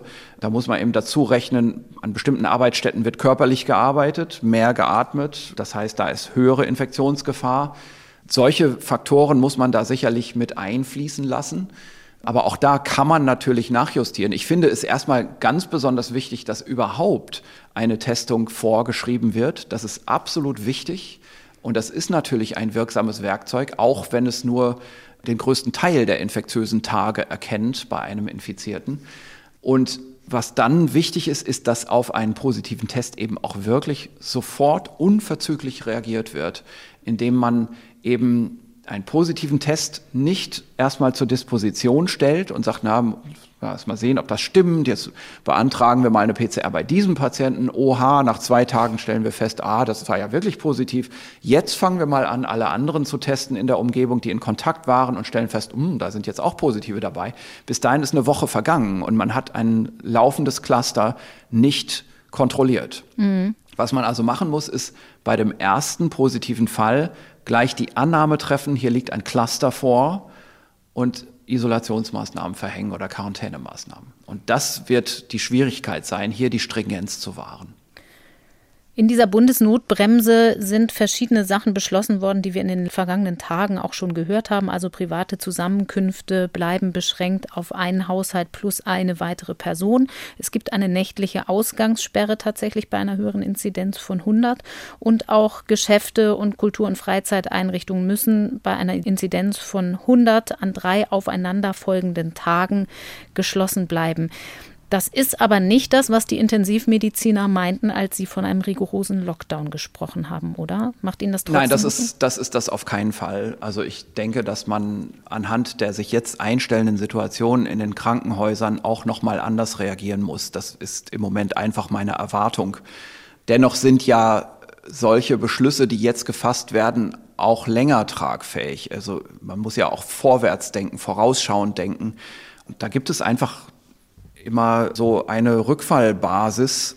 Und wenn die jetzt mal so beschlossen ist, dann kann man sich daran erstmal festhalten. Aber sicherlich muss man in allernächster Zeit da auch noch mal anders reagieren. Ich erwarte jetzt nicht ohne weiteres, dass man damit die Situation in der Intensivmedizin kontrollieren kann. Das heißt, es ist ein erster Schritt, aber noch nicht das Ende der Fahnenstange, sagen Sie. Wahrscheinlich muss man auch kurzfristigere Reaktionen noch machen. Wir haben noch ein virologisches oder besser gesagt ein immunologisches Thema zum Schluss. Beim Schutz vor einer Infektion mit dem Coronavirus geht es ja um die Bildung von Antikörpern, aber auch nachhaltig um die zelluläre Immunantwort. Und da gibt es nach und nach in der Forschung immer mehr Erkenntnisse zu. Zur Rolle der T-Zellen, die ein Teil des Immungedächtnisses sind, gibt es jetzt auch ein Preprint aus der Charité. Herr Drosten, daran waren Sie auch beteiligt in der Virologie. Jetzt muss man noch mal dazu sagen, normalerweise ist das nicht wissenschaftsjournalistische Praxis, eine noch nicht von anderen Forschern begutachtete Studie sich von einem der Autoren erklären zu lassen. Die Pandemie hat aber so ein bisschen die Vorgaben und das Tempo, wie wir Dinge besprechen, natürlich verändert. Aber ich schicke das hier mal vorweg als wichtigen Disclaimer. Also diese Studie hat auch noch nicht das Peer-Review-Verfahren durchlaufen. Trotzdem können wir hier vielleicht unter Vorbehalt ein bisschen drüber sprechen, gerade weil Sie uns das erklären können, was Sie da genau gemacht haben. Es geht um Kreuzreaktivität in der Studie die eine Erklärung dafür liefern könnte, warum geschätzt ein Fünftel der Infizierten keine oder nur sehr schwache Symptome entwickelt bei einer Coronavirus-Infektion und möglicherweise auch für die hohe Wirksamkeit der Impfstoffe schon nach der ersten Dosis. Es geht also einmal mehr um die Frage nach dem Immungedächtnis durch eine Infektion mit anderen Coronaviren. Und da haben Sie sich den Mechanismus angeguckt, der hinter der Reaktion der T-Zellen auf das SARS-2-Virus steckt. Vielleicht können Sie uns das Paper ein bisschen näher bringen. Es geht um CD4-Zellen, T-Gedächtniszellen. Ja, genau. Also es geht um T-Zellen. Das ist eine Studie, bei der unser Institut schon auch einen erheblichen Teil beigetragen hat. Allerdings war unser Teil daran eher sicherzustellen, dass ein Patient gut charakterisiert wird, der in die Studie reinkommt. Also, dass man sicher sagen kann, ob der jetzt wirklich SARS-2 hatte, wie lange das her ist, ob und in welcher Art er auch oder sie auch vorher Kontakt beispielsweise mit anderen Coronaviren hatte. Mhm. Also diese, diese generelle Sicherstellung der untersuchten Patienten, während die Gruppe von Andreas Thiel, also eine Spezialgruppe im Bereich der Immunologie, die eigentlich die Kernarbeit hier gemacht hat. Also was hier gefragt wurde, ist, gibt es eigentlich einen Schutzeffekt durch eine vorherige Infektion mit einem Erkältungskoronavirus. Wir haben ja vier Stück davon, vier mhm. Erkältungskoronaviren, die zirkulieren in der Bevölkerung. Jeder von uns hat die schon gehabt. Und nützt es uns eigentlich was, wenn wir die vorher mal gehabt haben, für den Schutz gegen SARS-2? Also das ist eine Studie, die prinzipiell vergleicht, wie die T-Zell-Reaktivitäten, und ich sage Reaktivitäten, nicht T-Zell-Schutz, das wissen wir nicht, ob das alles wirklich ein Schutz ist, die T-Zell-Reaktivitäten sich unterscheiden zwischen nicht exponierten, also solchen, die das SARS-2-Virus bis jetzt nicht getroffen haben, mhm und SARS-2 Genesenen. Es sind jeweils um die 60 Patienten, die da miteinander verglichen werden am Anfang der Studie. Zum Teil sind das in anderen Untergruppen dann sogar noch mehr Patienten. Ich, ich will hier ein bisschen abkürzen, denn sonst wird das hier ein sehr langer Abschnitt des Podcasts werden. Das ist also eine komplexe große Studie und man macht zunächst mal einen Eingangsbefund, wo man sieht, es gibt keine wesentliche Kreuzreaktivität gegen die Erkältungskoronaviren, wenn man SARS-2 hinter sich hat. Das ist einfach nicht so. Und es ist auch nicht so beim ersten Hinschauen, dass man bei nicht exponierten eine große Reaktivität findet gegen das SARS-2-Virus. Wenn man dann aber noch mal genauer schaut, dann sieht man eben, dass bei Patienten, die dieses SARS-2-Virus noch gar nicht hinter sich haben, dennoch an einem bestimmten Teil, und das ist der S2-Teil, des SARS-2-Oberflächenproteins, des Spike-Proteins, also der Teil, der eigentlich die Stelze dieses Glykoproteins darstellt, eine Reaktivität besteht der T-Zellen. Also der Stiel dieses lolliförmigen genau. Proteins. Genau, da scheint es also eine Stelle zu geben, die dann im Rahmen der Studie eingegrenzt wird. Und diese Stelle, die zeigt zunächst mal, ja, die, die zeigt so ein Anfangssignal. Und wenn man dann noch genauer hinschaut, also wenn man Patienten nimmt, bei denen man dieses Anfangssignal schon gesehen hat und denen die T-Zellen jetzt rausnimmt aus dem Blut und die in Reihenform bringt, dann sieht man, dieses Signal wird immer deutlicher. Das ist also sicherlich so, wie diese Studie das herleitet. Und wie gesagt, ich übergehe hier jetzt ein paar Details einfach im Sinne der Länge. Und wir können jetzt diese T-Zellen aus den Patienten isolieren. Mhm. Ja, und wenn wir, wenn wir diese isolierten T-Zellen jetzt mit Untereinheiten dieses S2-Proteins zusammenbringen, dann sehen wir, es stellt sich eine Reaktivität ein gegen ganz bestimmte Einheiten dieses S2-Teils, nicht des S1-Teils wohlgemerkt, sondern des S2-Teils. Das ist eigentlich der Teil, der für die Immunreaktion gar nicht so wichtig ist, wo das Immunsystem nicht so drauf losgeht. Also nicht die rezeptorbindende Domäne, sondern nur so eine Baudomäne mhm. von dem, von dem Spike-Protein. Da finden wir aber für einen ganz umschriebenen Bereich einen kleinen Abschnitt, gegen den T-Zellen von einer ganzen Gruppe Patienten reagiert, obwohl sie dieses SARS-2-Virus noch nie gekannt haben, noch nie, dem noch nie begegnet sind.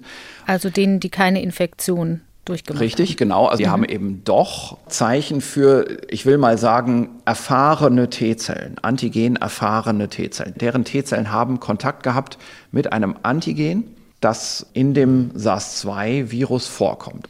Man kann eine Gegenkontrolle machen. Alle, also sowohl die Unexponierten als auch die Genesenen, haben erfahrene T-Zellen gegen allgemeine Pathogene, also Influenzavirus, Adenoviren, CMV, sowas, was eben landläufig in der Bevölkerung vorkommt. Da haben wir alle das gleiche Level von erfahrenen T-Zellen in der Studie, egal ob unexponiert oder genesen. Und die Genesenen selbst, die haben auch erfahrene T-Zellen gegen die S1-Domäne. Mhm. Und das ist ja die, wo es eben wirklich drauf ankommt. Also da findet ja auch die Rezeptorbindung statt. Und dagegen haben aber die nicht exponierten Patienten keine erfahrenen T-Zellen. Das heißt, es gibt das allgemeine Immungedächtnis, weil das Immunsystem ja immer dazulernt und dass das konkreter zulernt, weil es mit SARS-2 schon zu tun gehabt hat, kann man übersetzt sagen. Bei den Genesenen, genau. Ja. Das haben die Genesenen noch zusätzlich mit dazugelernt. Es gibt hier einen interessanten Befund dabei, und zwar diese Häufigkeit von erfahrenen T-Zellen und auch die Aktivität dieser erfahrenen T-Zellen, die nimmt mit dem Alter ein bisschen ab. Das ist einfach das Altern des Immunsystems. Also während wir schon unser Leben lang immer wieder Kontakt mit diesen Coronaviren haben, wird es doch mit dem Alter schlechter mit der Stringenz unserer Immunantwort, also mit der Avidität unserer T-Zellen. Und das haben wir auch in der Vergangenheit schon mal anhand von einem anderen Paper besprochen aus der Gruppe von, von Alexander Scheffold. Das wird damit erklärt, dass wir eben eine gewisse Immunalterung haben. Unsere Lernfähigkeit bei den T-Zellen wird mit der Zeit etwas erschöpft und auch die Reaktionsverschiedenheit der T-Zellen nimmt ab. Jetzt nimmt man diese SARS-Coronavirus-2 reaktiven T-Zellen von fünf unexponierten Spendern. Also man nimmt Personen, die SARS-2 nie hatten und testet deren T-Zellen und sieht, aha, diese hier, die reagieren kreuz. Und die wollen wir uns mal greifen. Das sind also so Patienten, die haben eine ganz schöne, gut sichtbare Kreuzreaktivität von vornherein. Und jetzt bringt man nach einer Kurzkultur diese isolierten T-Zellen mit Peptiden zusammen, die die Sequenz der S2-Domäne des Spike-Proteins abbilden. Das macht man für eine feinere Lokalisation für ein Finden des sogenannten Epitops, also der erkannten Stelle. Also man fragt jetzt, welche Stelle genau in S2 wird denn jetzt von den T-Zellen erkannt, die hier mhm. kreuz reagieren. Und man findet, es gibt zwei solche Peptide, die liegen direkt nebeneinander auf der Sequenz und überlappen sich. Und es ist wohl der Überlappungsbereich, der hier stimuliert wird von der Vorstellung, das sind also so Peptide von 12 bis 15 Aminosäurenlängen, die hier für, für so eine Stimulation notwendig sind. So, jetzt können wir einen Test machen mit diesem Peptid. Wir finden T-Zellreaktivität und wir vergleichen jetzt wieder bei Genesenen und nicht exponierten, also Leuten, die das Virus nicht gekannt haben und machen einen T-Zell-Reaktivitätstest gegen dieses jetzt gefundene Kernpeptid das wir identifiziert haben als das wahrscheinliche Epitop im S2, das Kreuz erkannt wird von T-Zellen zwischen den einzelnen Coronaviren Kreuz erkannt wird. Und wir finden bei 22 Genesenen in der Hälfte davon so eine Kreuzreaktivität. Das heißt, nicht alle Genesenen haben eine Aktivität. Also es ist nicht so, dass jeder Genesene gegen dieses Epitop reagiert. Das ist ja jetzt nicht ein äußerst immundominantes Epitop zum Beispiel in der Rezeptorbindungsdomäne, mhm. ne, wo wir also wissen, da kommt es eben wirklich für die Immunelimination drauf an. Wenn man genesen ist, dann muss man dagegen auch reagiert haben. Hier haben wir eher einen Nebenschauplatz der Immunologie, der bei manchen Genesenen sicherlich mitreagiert hat, aber gleichzeitig wahrscheinlich eben nicht der Grund war oder der alleinige dominierende Grund für die Elimination des Virus bei diesen Genesenen. Und dann sieht man, bei 48 nicht exponierten findet man immerhin in 20 Prozent auch eine Reaktivität. Kann man da auch einen Zusammenhang sehen mit der Immunantwort auf eine SARS-2-Infektion oder zumindest eine Korrelation? Also wenn der Organismus sich besonders gut gegen SARS-2 wehren kann, konnte man dann auch diese T-Zellreaktion besonders gut beobachten, die offenbar durch eine zurückliegende Infektion mit einem anderen Coronavirus angeschoben wird? Wenn man 17 relativ frische Infektionsfälle nimmt, also 17 Leute, die man beobachten konnte in ihrer frischen SARS-Infektion und wo man auch frühe Proben hat, also wo man praktisch am Tag oder am Tag danach beim Symptombeginn gleich Blut abnehmen kann und T-Zellen präparieren kann, Antikörper testen kann, wo man also so wirklich den ganzen Infektionsverlauf verfolgen kann und jetzt dabei auch testet auf die Reaktivität gegen dieses gefundene Kernpeptid, also gegen dieses Epitop in S2, dann findet man bei 10 von 17 Infektionsfällen, die man verfolgen kann, dass die reaktiven T-Zellen gegen dieses Kernpeptid ganz stark zunehmen. Also wieder so eine Rate, so etwas mehr als die Hälfte der Patienten haben da also eine sehr starke Zunahme an reaktiven T-Zellen. Dann findet was anderes, was noch interessanter ist, nämlich Antikörper. Also nicht mehr nur T-Zellen, sondern auch Antikörper gegen dieses Peptid findet man bei diesen Patienten und die sind auch schon sehr früh da. Die sind schon nach Tag drei bis neun nach der Infektion da und das ist eigentlich zu früh für eine primäre Bildung von Antikörpern. Das dauert deutlich über zwei Wochen normalerweise. Mhm. Also dieses frühe Vorhandensein von Antikörpern, das sagt uns, dass das wirklich ein valides Epitop ist, dass diese Patienten diese 10 von 17 Patienten vorher schon gekannt haben, bevor sie sich ihre SARS-2-Infektion erstmalig geholt haben, müssen sie das schon von zurückliegenden Coronavirus-Infektionen, Erkältungsinfektionen gekannt haben, dieses eine Epitop. Auch kann man sagen, wenn man die Patienten unterteilt in solche, die sehr, sehr starke ELISA-Reaktionen haben, also sehr starke, ganz normale Antikörperreaktionen gegen das SARS-2-Virus und das jetzt in einer ganz anderen Domäne, in S1, also in den wichtigen Teil vom Spike. Wenn man jetzt schaut, solche Patienten, die eine sehr starke ELISA-Reaktivität haben und solche, die eine eher schwache Reaktivität haben, dann ist das korreliert. Dann findet man also eben bei denjenigen, die eine besonders gute Reaktivität gegen dieses vorbekannte Epitop haben, auch dann eine besonders gute S1-Reaktivität. Mhm.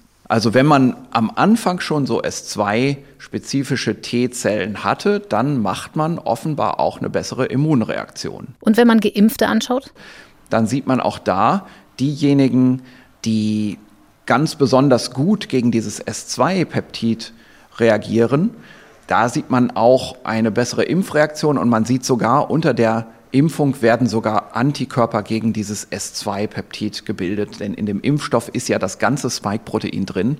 Und da kommt es also zu einer sehr frühen Restimulation. Ich sage wirklich jetzt Restimulation mit der Vorsilbe Re, weil es eben offensichtlich so ist, dass da schon ein T-Zell-Epitop vorbekannt war, das auch in der Vakzine vorkommt. Also Kreuzreaktivität, weil man schon mit anderen Coronaviren Kontakt hatte, könnte mit dem hohen Anteil asymptomatisch Infizierter zusammenhängen. Also womöglich günstig für den Infektionsverlauf.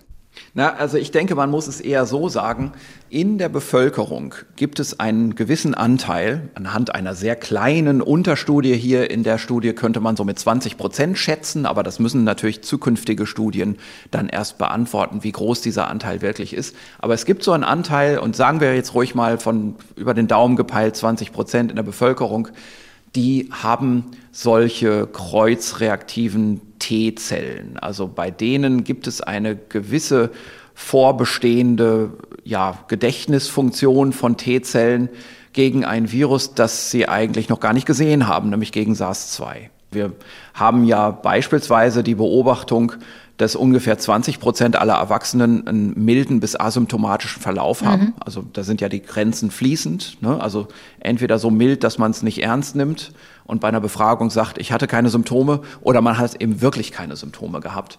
Und dieser Anteil wird mit 20 Prozent geschätzt in immer wiederkehrenden Studienergebnissen. Jetzt haben wir hier ausgerechnet 20 Prozent in der Bevölkerung, die diese kreuzreaktiven T-Zellen haben. Könnte sein, dass es da eine gewisse Verbindung gibt. Ich will aber nicht sagen, dass das ursächlich ist. Das würde viel zu weit gehen. Das würde nämlich jetzt wirklich implizieren, dass da ein Schutz vorliegt. Mhm. Was aber auch noch eine interessante Beobachtung ist, ist, wir haben ja gerade schon gesagt, diese Kreuzreaktivität die nimmt mit dem Alter ab. Also diese kreuzreaktiven T-Zellen, die kommen seltener vor, je älter die Probanden waren in der Studie. Und es ist ja auch in der Bevölkerung so, dass wir mit zunehmendem Alter schwerere Verläufe haben, auch eine geringfügig höhere Viruslast haben in, bei den älteren, sehr alten Patienten gerade und dass auch die Immunantwort schwächer ausfällt und auch ein bisschen länger auf sich warten lässt. Mhm. Also alles das geht ein bisschen hiermit einher. Es gibt sogar noch eine interessante Beobachtung bei Kindern. Das ist die, während wir bei Kindern, gerade bei jungen Kindern, ganz, ganz milde, fast immer asymptomatische Verläufe haben bei SARS-2, sind die Neugeborenen anscheinend nicht so gut gegen eine SARS-2-Infektion geschützt. Also während wir einen Nestschutz haben bei allen möglichen Infektionserkrankungen. Das kommt über Antikörper von der Mutter über die Plazenta und auch ein bisschen über die Muttermilch übrigens sind ja unsere Neugeborenen im ersten Lebensjahr gegen viele Infektionserkrankungen geschützt, haben wir die Beobachtung, dass neugeborene Kinder gegen SARS-2 nicht gut geschützt sind. Ab dem ersten Lebensjahr ist das dann viel besser. Da geht es plötzlich los, dass die Verläufe asymptomatisch sind. Wir haben auch in diesem Muster die Durchseuchung mit den Coronaviren. Also die kleinen Kinder ab dem ersten Lebensjahr kriegen Coronavirus-Infektionen, vorher sind sie geschützt. Mhm. Und vielleicht bauen sie da ihre Kreuz, und jetzt sage ich kreuzschützende T-Zell-Antwort auf. Das mag schon sein. Das ist aber jetzt alles nicht bewiesen. Das sind alles interessante Forschungslinien, denen man jetzt hinterhergehen muss. Und ich glaube, das ist jetzt ganz wichtig zu wissen, einfach, dass wir vielleicht aus diesem Grunde hier eine, eine gute Situation haben bei den Jüngeren und dass vielleicht dieses alte Krankheitsprofil bei SARS-2 sich dadurch ein bisschen mit erklärt, dass wir eben doch diese kreuzreaktiven T-Zellen haben. Wir haben aber eine Situation, die überhaupt noch nicht vergleichbar ist mit unserem Wissensstand beispielsweise bei Influenza. Wo man sagen kann, man kann schon von Kreuzschutz tatsächlich sprechen, weil Sie diese, genau diese Unterscheidung gemacht haben. Genau, also bei der Influenza wissen wir natürlich viel mehr. Also hier ist eben wichtig, sich klar zu machen, wie die Kreuzreaktivität und der Kreuzschutz aussieht bei Influenza, vor allem im Übergang von einem endemischen Virus, da zirkulieren ja manchmal sogar mehr als ein endemisches Virus, und dann ein pandemisches Virus, das dann neu als neues Virus daherkommt. Da ist immer die Frage, wie neu ist denn so ein pandemisches Influenza-Virus? Das muss man natürlich im Prinzip für jedes Pandemievirus wieder neu beantworten. Aber man kann da ein paar generelle Wissensstände schon berichten, die uns helfen, das Ganze einzuordnen. Und zwar hier ist es so, wir haben bei der Influenza nicht nur bekannte CD4-Zellepitope, sondern auch CD8-T-Zellepitope. Das sind also die wirklich effektiven schützenden Epitope, das sind die zytotoxischen T-Lymphozyten, die also wirklich virusbefallene Zellen abräumen und definitiv Influenza-Virus stark kontrollieren, wenn die vorliegen. Wir haben das schon mal vereinfacht, glaube ich, formuliert als Helferzellen und Killerzellen. Kann man das Ja, sagen? genau. Das, das wären jetzt hier die Killerzellen. Mhm. Ja. Und diese Epitope, die liegen vor beispielsweise in bestimmten konservierten Domänen im Stielbereich des Hauptoberflächenproteins des Hämagglutinins bei Influenza. Und das sind wirklich konservierte Domänen. Also die sind auch zu erwarten in einem kommenden pandemischen Virus. Und dann haben wir auch solche Domänen, solche Epitope in anderen Proteinen des Influenza-Virus, vor allem Matrix-Protein, aber auch das andere Oberflächenprotein, das manchmal im Fall eines neuen pandemischen Virus noch nicht einmal ausgetauscht wird, das also vom alten Virus behalten wird. Auch bei Matrixproteinen und anderen inneren Strukturproteinen des Virus, das muss man wissen, ist es so, dass bei einem pandemischen Virus nicht immer ein vollständiger Austausch erfolgt, mhm. sondern diese pandemischen Influenzaviren, die speisen sich aus einem gemeinsamen Genpool, der zwischen Schweinen und Menschen existiert und manchmal kommt ein neues pandemisches Virus mit einer alten inneren Proteinausstattung daher und all den reaktiven, schon dem Immunsystem der Bevölkerung bekannten T-Zell-Epitopen, die da eine Rolle spielen. Und das sind dann CD8-Epitope. Dazu kommt noch, wir wissen bei Influenza, es gibt sogar auch kreuzreaktive Antikörper, die auch eine Schutzwirkung haben. Also das sind sehr, sehr belastbare Daten. Und wir können eben sagen, bei Influenza gibt es, wenn ein pandemisches Virus kommt, immer eine sehr gute Wahrscheinlichkeit, dass die Bevölkerung in Wirklichkeit schon einen Hintergrundschutz hat von den bis dato zirkulierenden endemischen Viren. Und hier bei SARS-2 haben wir eine ganz andere Situation. Man mag jetzt, wenn man diese Arbeit hier bespricht, Hurra schreien und sagen, es gibt ein kreuzreaktives T-Zell-Epitop. Mhm. Aber als jemand, der vielleicht mit ein bisschen allgemeine Kenntnis über Influenza auch sich das Ganze betrachtet, würde ich sagen, oh, es gibt nur ein einziges. Das ist nicht gut. Das ist echt wenig. Also das hätte ich jetzt nicht gedacht. Ich hätte gedacht, es gäbe mehr. Wobei als Corona-Virologe würde ich dann auch wieder sagen, nö, finde ich auch wieder gar nicht so unwahrscheinlich, weil die Erkältungskoronaviren sind nicht so nah verwandt mit SARS-2, wie die einzelnen Influenza-Viren untereinander verwandt sind. Mhm. Die sind sowieso schon näher miteinander verwandt. Und das ist, kann man alles jetzt zusammen mischen, ist eben etwas, das meine Erwartung eher bestätigt hat. Ich hätte mich gewundert, wenn es das nicht gäbe, kreuzreaktive T-Zell-Epitope Ich finde es ein bisschen arm, dass es nur eins gibt. Ich hätte mir mehr gewünscht. Und insgesamt sagt mir das nur, was ich die ganze Zeit auch schon anhand von anderen Daten erahnt habe, nämlich, dass dieses Virus einfach ziemlich einzigartig und neu ist für den Menschen und dass wir deswegen alle relativ ungeschützt sind dagegen. Das heißt, das T-Zell-Gedächtnis hat im Fall von Influenza, weil sich die Viren aus einem gemeinsamen Genpool bedienen und sich ähnlicher sind, mehr Möglichkeiten anzugreifen, während es bei SARS-2 aus diesem Immungedächtnis heraus nur so ein kleiner Molekülabschnitt ist, der ja eine Rolle spielt. So kann man es sagen. Und, und das hat natürlich eine wichtige Konsequenz für die Pandemiekontrolle. Während man eben klassischerweise mit epidemiologischem, sagen wir mal, Lehrbuchwissen oder Erfahrung von vergangenen Pandemien sagen kann, eine Mitigierungsstrategie, also eine Abschwächungsstrategie bei einer nun mal kommenden Pandemie ist dann auch so zu formulieren, dass man sagt, die Risikogruppen schützt man mhm. und ansonsten überlässt man das Virus dem wohlbestehenden Immungedächtnis in der, in der allgemeinen Bevölkerung und sagt, die werden schon nicht so schwere Verläufe haben.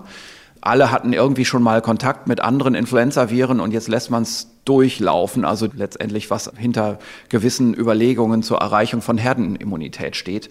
Das kann man eben nicht so einfach übertragen von Influenza. Also Pandemie ist nicht Pandemie. Wir haben hier keine Influenza-Pandemie vor uns, sondern wir haben eine ganz spezielle Pandemie, auf die die klassische Lehrbucherfahrung in der praktischen Epidemiologie einfach keine Erfahrungstatbestände vorzuweisen hat. Mhm. Und deswegen ist es einfach vollkommen voreilig, hier für eine Durchseuchung zu argumentieren. Da sind wir bei dem berühmten Grippevergleich und der Frage, warum Epidemiologen, die sich sehr gut mit Influenza auskennen, möglicherweise nur begrenzt was über SARS-2 sagen können. Ich habe jetzt schon mal kurz drüber nachgedacht, wie das mit Impfstoffen denn dann aussieht in diesem Vergleich, wo wir ihn jetzt ja doch mal aufmachen, den Influenza-Vergleich. Gegen Influenza wird ja viel mit Totimpfstoffen geimpft. Das, oh ja. Hm? Das war ja. ja. auch eine große Hoffnung bei SARS zweimal, vor allen Dingen für so Länder des globalen Südens, weil Totimpfstoffe einfach herzustellen sind, einfach in der Logistik, im Transport. Nun ist auch gerade die chinesische Impfstoffentwicklung so ein bisschen in der Debatte. Da geht es um Totimpfstoffe. Welche Rolle können die denn vor diesem Hintergrund der Erkenntnis spielen bei SARS 2 noch? Ja, das ist interessant. Also da gab es gerade in den letzten Tagen sogar Pressemeldungen, dass George Gao, also der Leiter des China CDC, wohl auf einer Konferenz gesagt hat, dass einige der chinesischen Impfstoffe, und damit meint er sicherlich die Totimpfstoffe, die ja in China, ich glaube, drei oder vier verschiedene sind hergestellt worden, die werden ja auch weit verwendet, also beispielsweise in der Türkei und vielen anderen Ländern außerhalb von Europa. Mhm. Die sind aber weniger wirksam. Also die haben Wirksamkeiten im Bereich von 50 Prozent und nicht im Bereich von 70 Prozent, also 50 Prozent gegen die klinisch offensichtlichen Verläufe. Das ist natürlich wenig.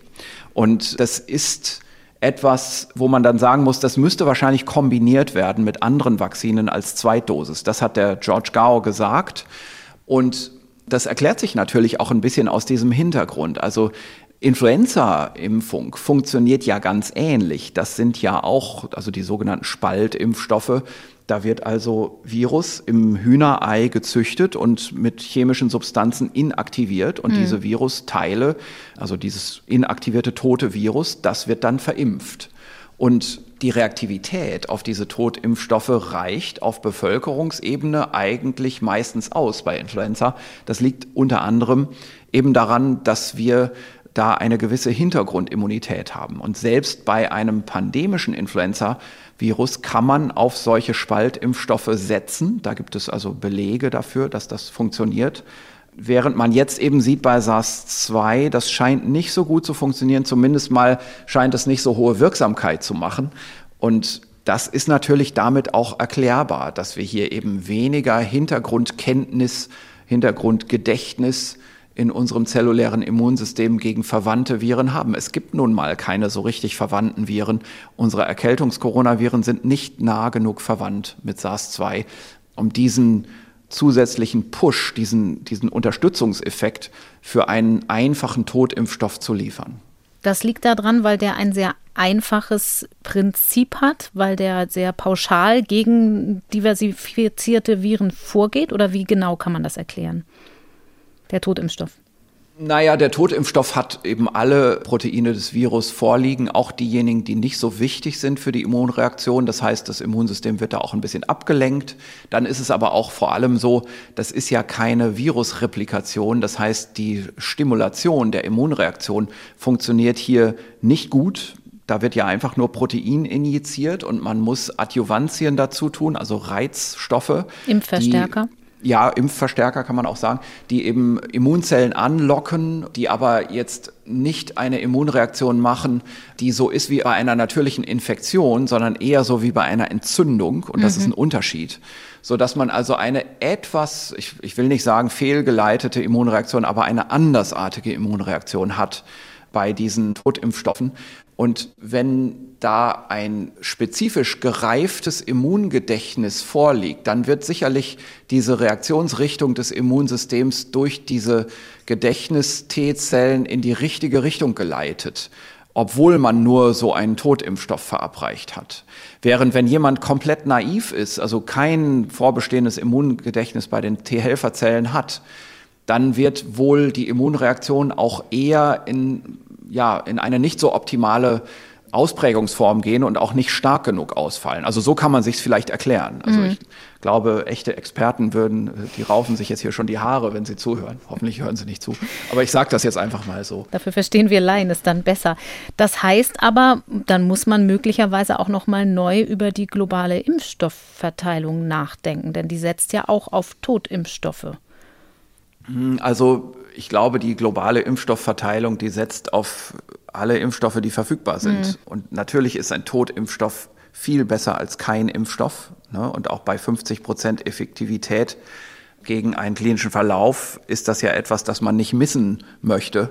Und dann setzt die globale Strategie aber schon auch sehr stark beispielsweise auf Adenovirus-basierte Vakzinen. Und ein Thema, das man eben auch mal ansprechen muss. Es ist natürlich so, es gibt eine große Ungerechtigkeit. Also ich glaube, dass, wie war das, 75 Prozent aller verfügbaren Impfstoffe werden nur von einer ganz kleinen Gruppe von Ländern verbraucht mhm. im Moment. Und man möchte natürlich an alle Länder des globalen Südens auch Impfstoffversorgung gewährleisten. Und da gibt es ja auch laufende Programme und das wird kritisiert, dass das halbherzig läuft. Und ich würde mich qualitativ auch dieser Kritik anschließen. Ich glaube, alles andere wäre eine falsche Sichtweise oder eine Sichtweise, die die Realität verkennt. Zu der Realität gehört aber natürlich auch dazu, dass das Altersprofil in vielen Ländern des globalen Südens anders gelagert ist als in Industrieländern. Und gerade wir in Deutschland, wir sind ja eine der ältesten Bevölkerungen überhaupt, müssen natürlich auf die Vakzine, die Vaccinierung der Bevölkerung ganz anders Acht geben als andere Bevölkerungen. Und da gibt es große Unterschiede selbst zwischen uns und den USA. Also selbst in den USA ist das Bevölkerungsprofil deutlich jünger und die Betonung auf die Vaccinierung als Strategie gegen die Pandemie kann in den USA etwas geringfügiger ausfallen als bei uns. Mhm. Man darf das also nicht alles über einen Kamm scheren.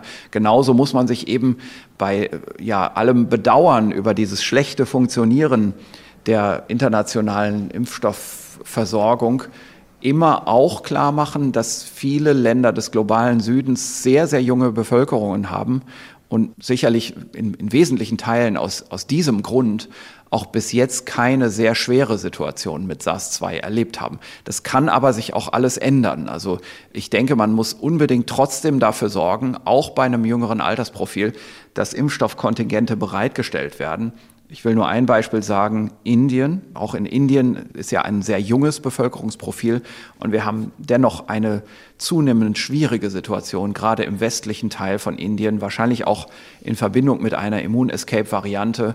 Wir hatten in Indien schon eine sehr starke Durchinfektion und jetzt plötzlich sehen wir doch auf einmal sehr schwere Fälle bei Jungen, die jetzt zum Teil nachinfiziert werden, zum Teil zweitinfiziert werden sehr hohe Sterblichkeitsraten. Also man darf das nicht vernachlässigen, dass eben auch Länder des globalen Südens Impfstoff brauchen. Wir haben jetzt schon wieder ziemlich lange gesprochen, Herr Drosten. Soweit erstmal alles, was wir aus heutiger Sicht zu der Lage sagen können. In zwei Wochen sind Sie dann wieder hier für uns da. Danke bis hierhin. Sehr gerne. Bis dann. Und zum Schluss habe ich noch eine Podcast-Empfehlung, die in die derzeitige Diskussion um Modellprojekte und Lockerungen passt. Bei She Likes Tech, dem Tech-Podcast von NDR Info, geht es in der aktuellen Folge um die Luca-App, die bei der Kontaktverfolgung in Restaurants oder auf Konzerten helfen soll. Für manche gilt diese App als Hoffnung in der Pandemiebekämpfung, andere meinen, dass sie zu viele sensible Daten sammelt. Luca versus Datenschutz. Die aktuelle Folge von She Likes Tech gibt es unter anderem in der ARD Audiothek. Ich bedanke mich bei euch und Ihnen fürs geduldige und kritische Zuhören, bei Nele Rössler für begleitende Recherche zu diesem Podcast, bei Katharina Marenholz und Beke Schulmann für die Redaktion und bei Florian Teichmann für die Technik. Das Skript und die Quellen gibt es wie gewohnt unter ndr.de slash Corona-Update und wir sind am kommenden Dienstag wieder hier. Mein Name ist Corinna Hennig. Bleibt gesund. Bis bald. Das Coronavirus Update. Ein Podcast von NDR Info.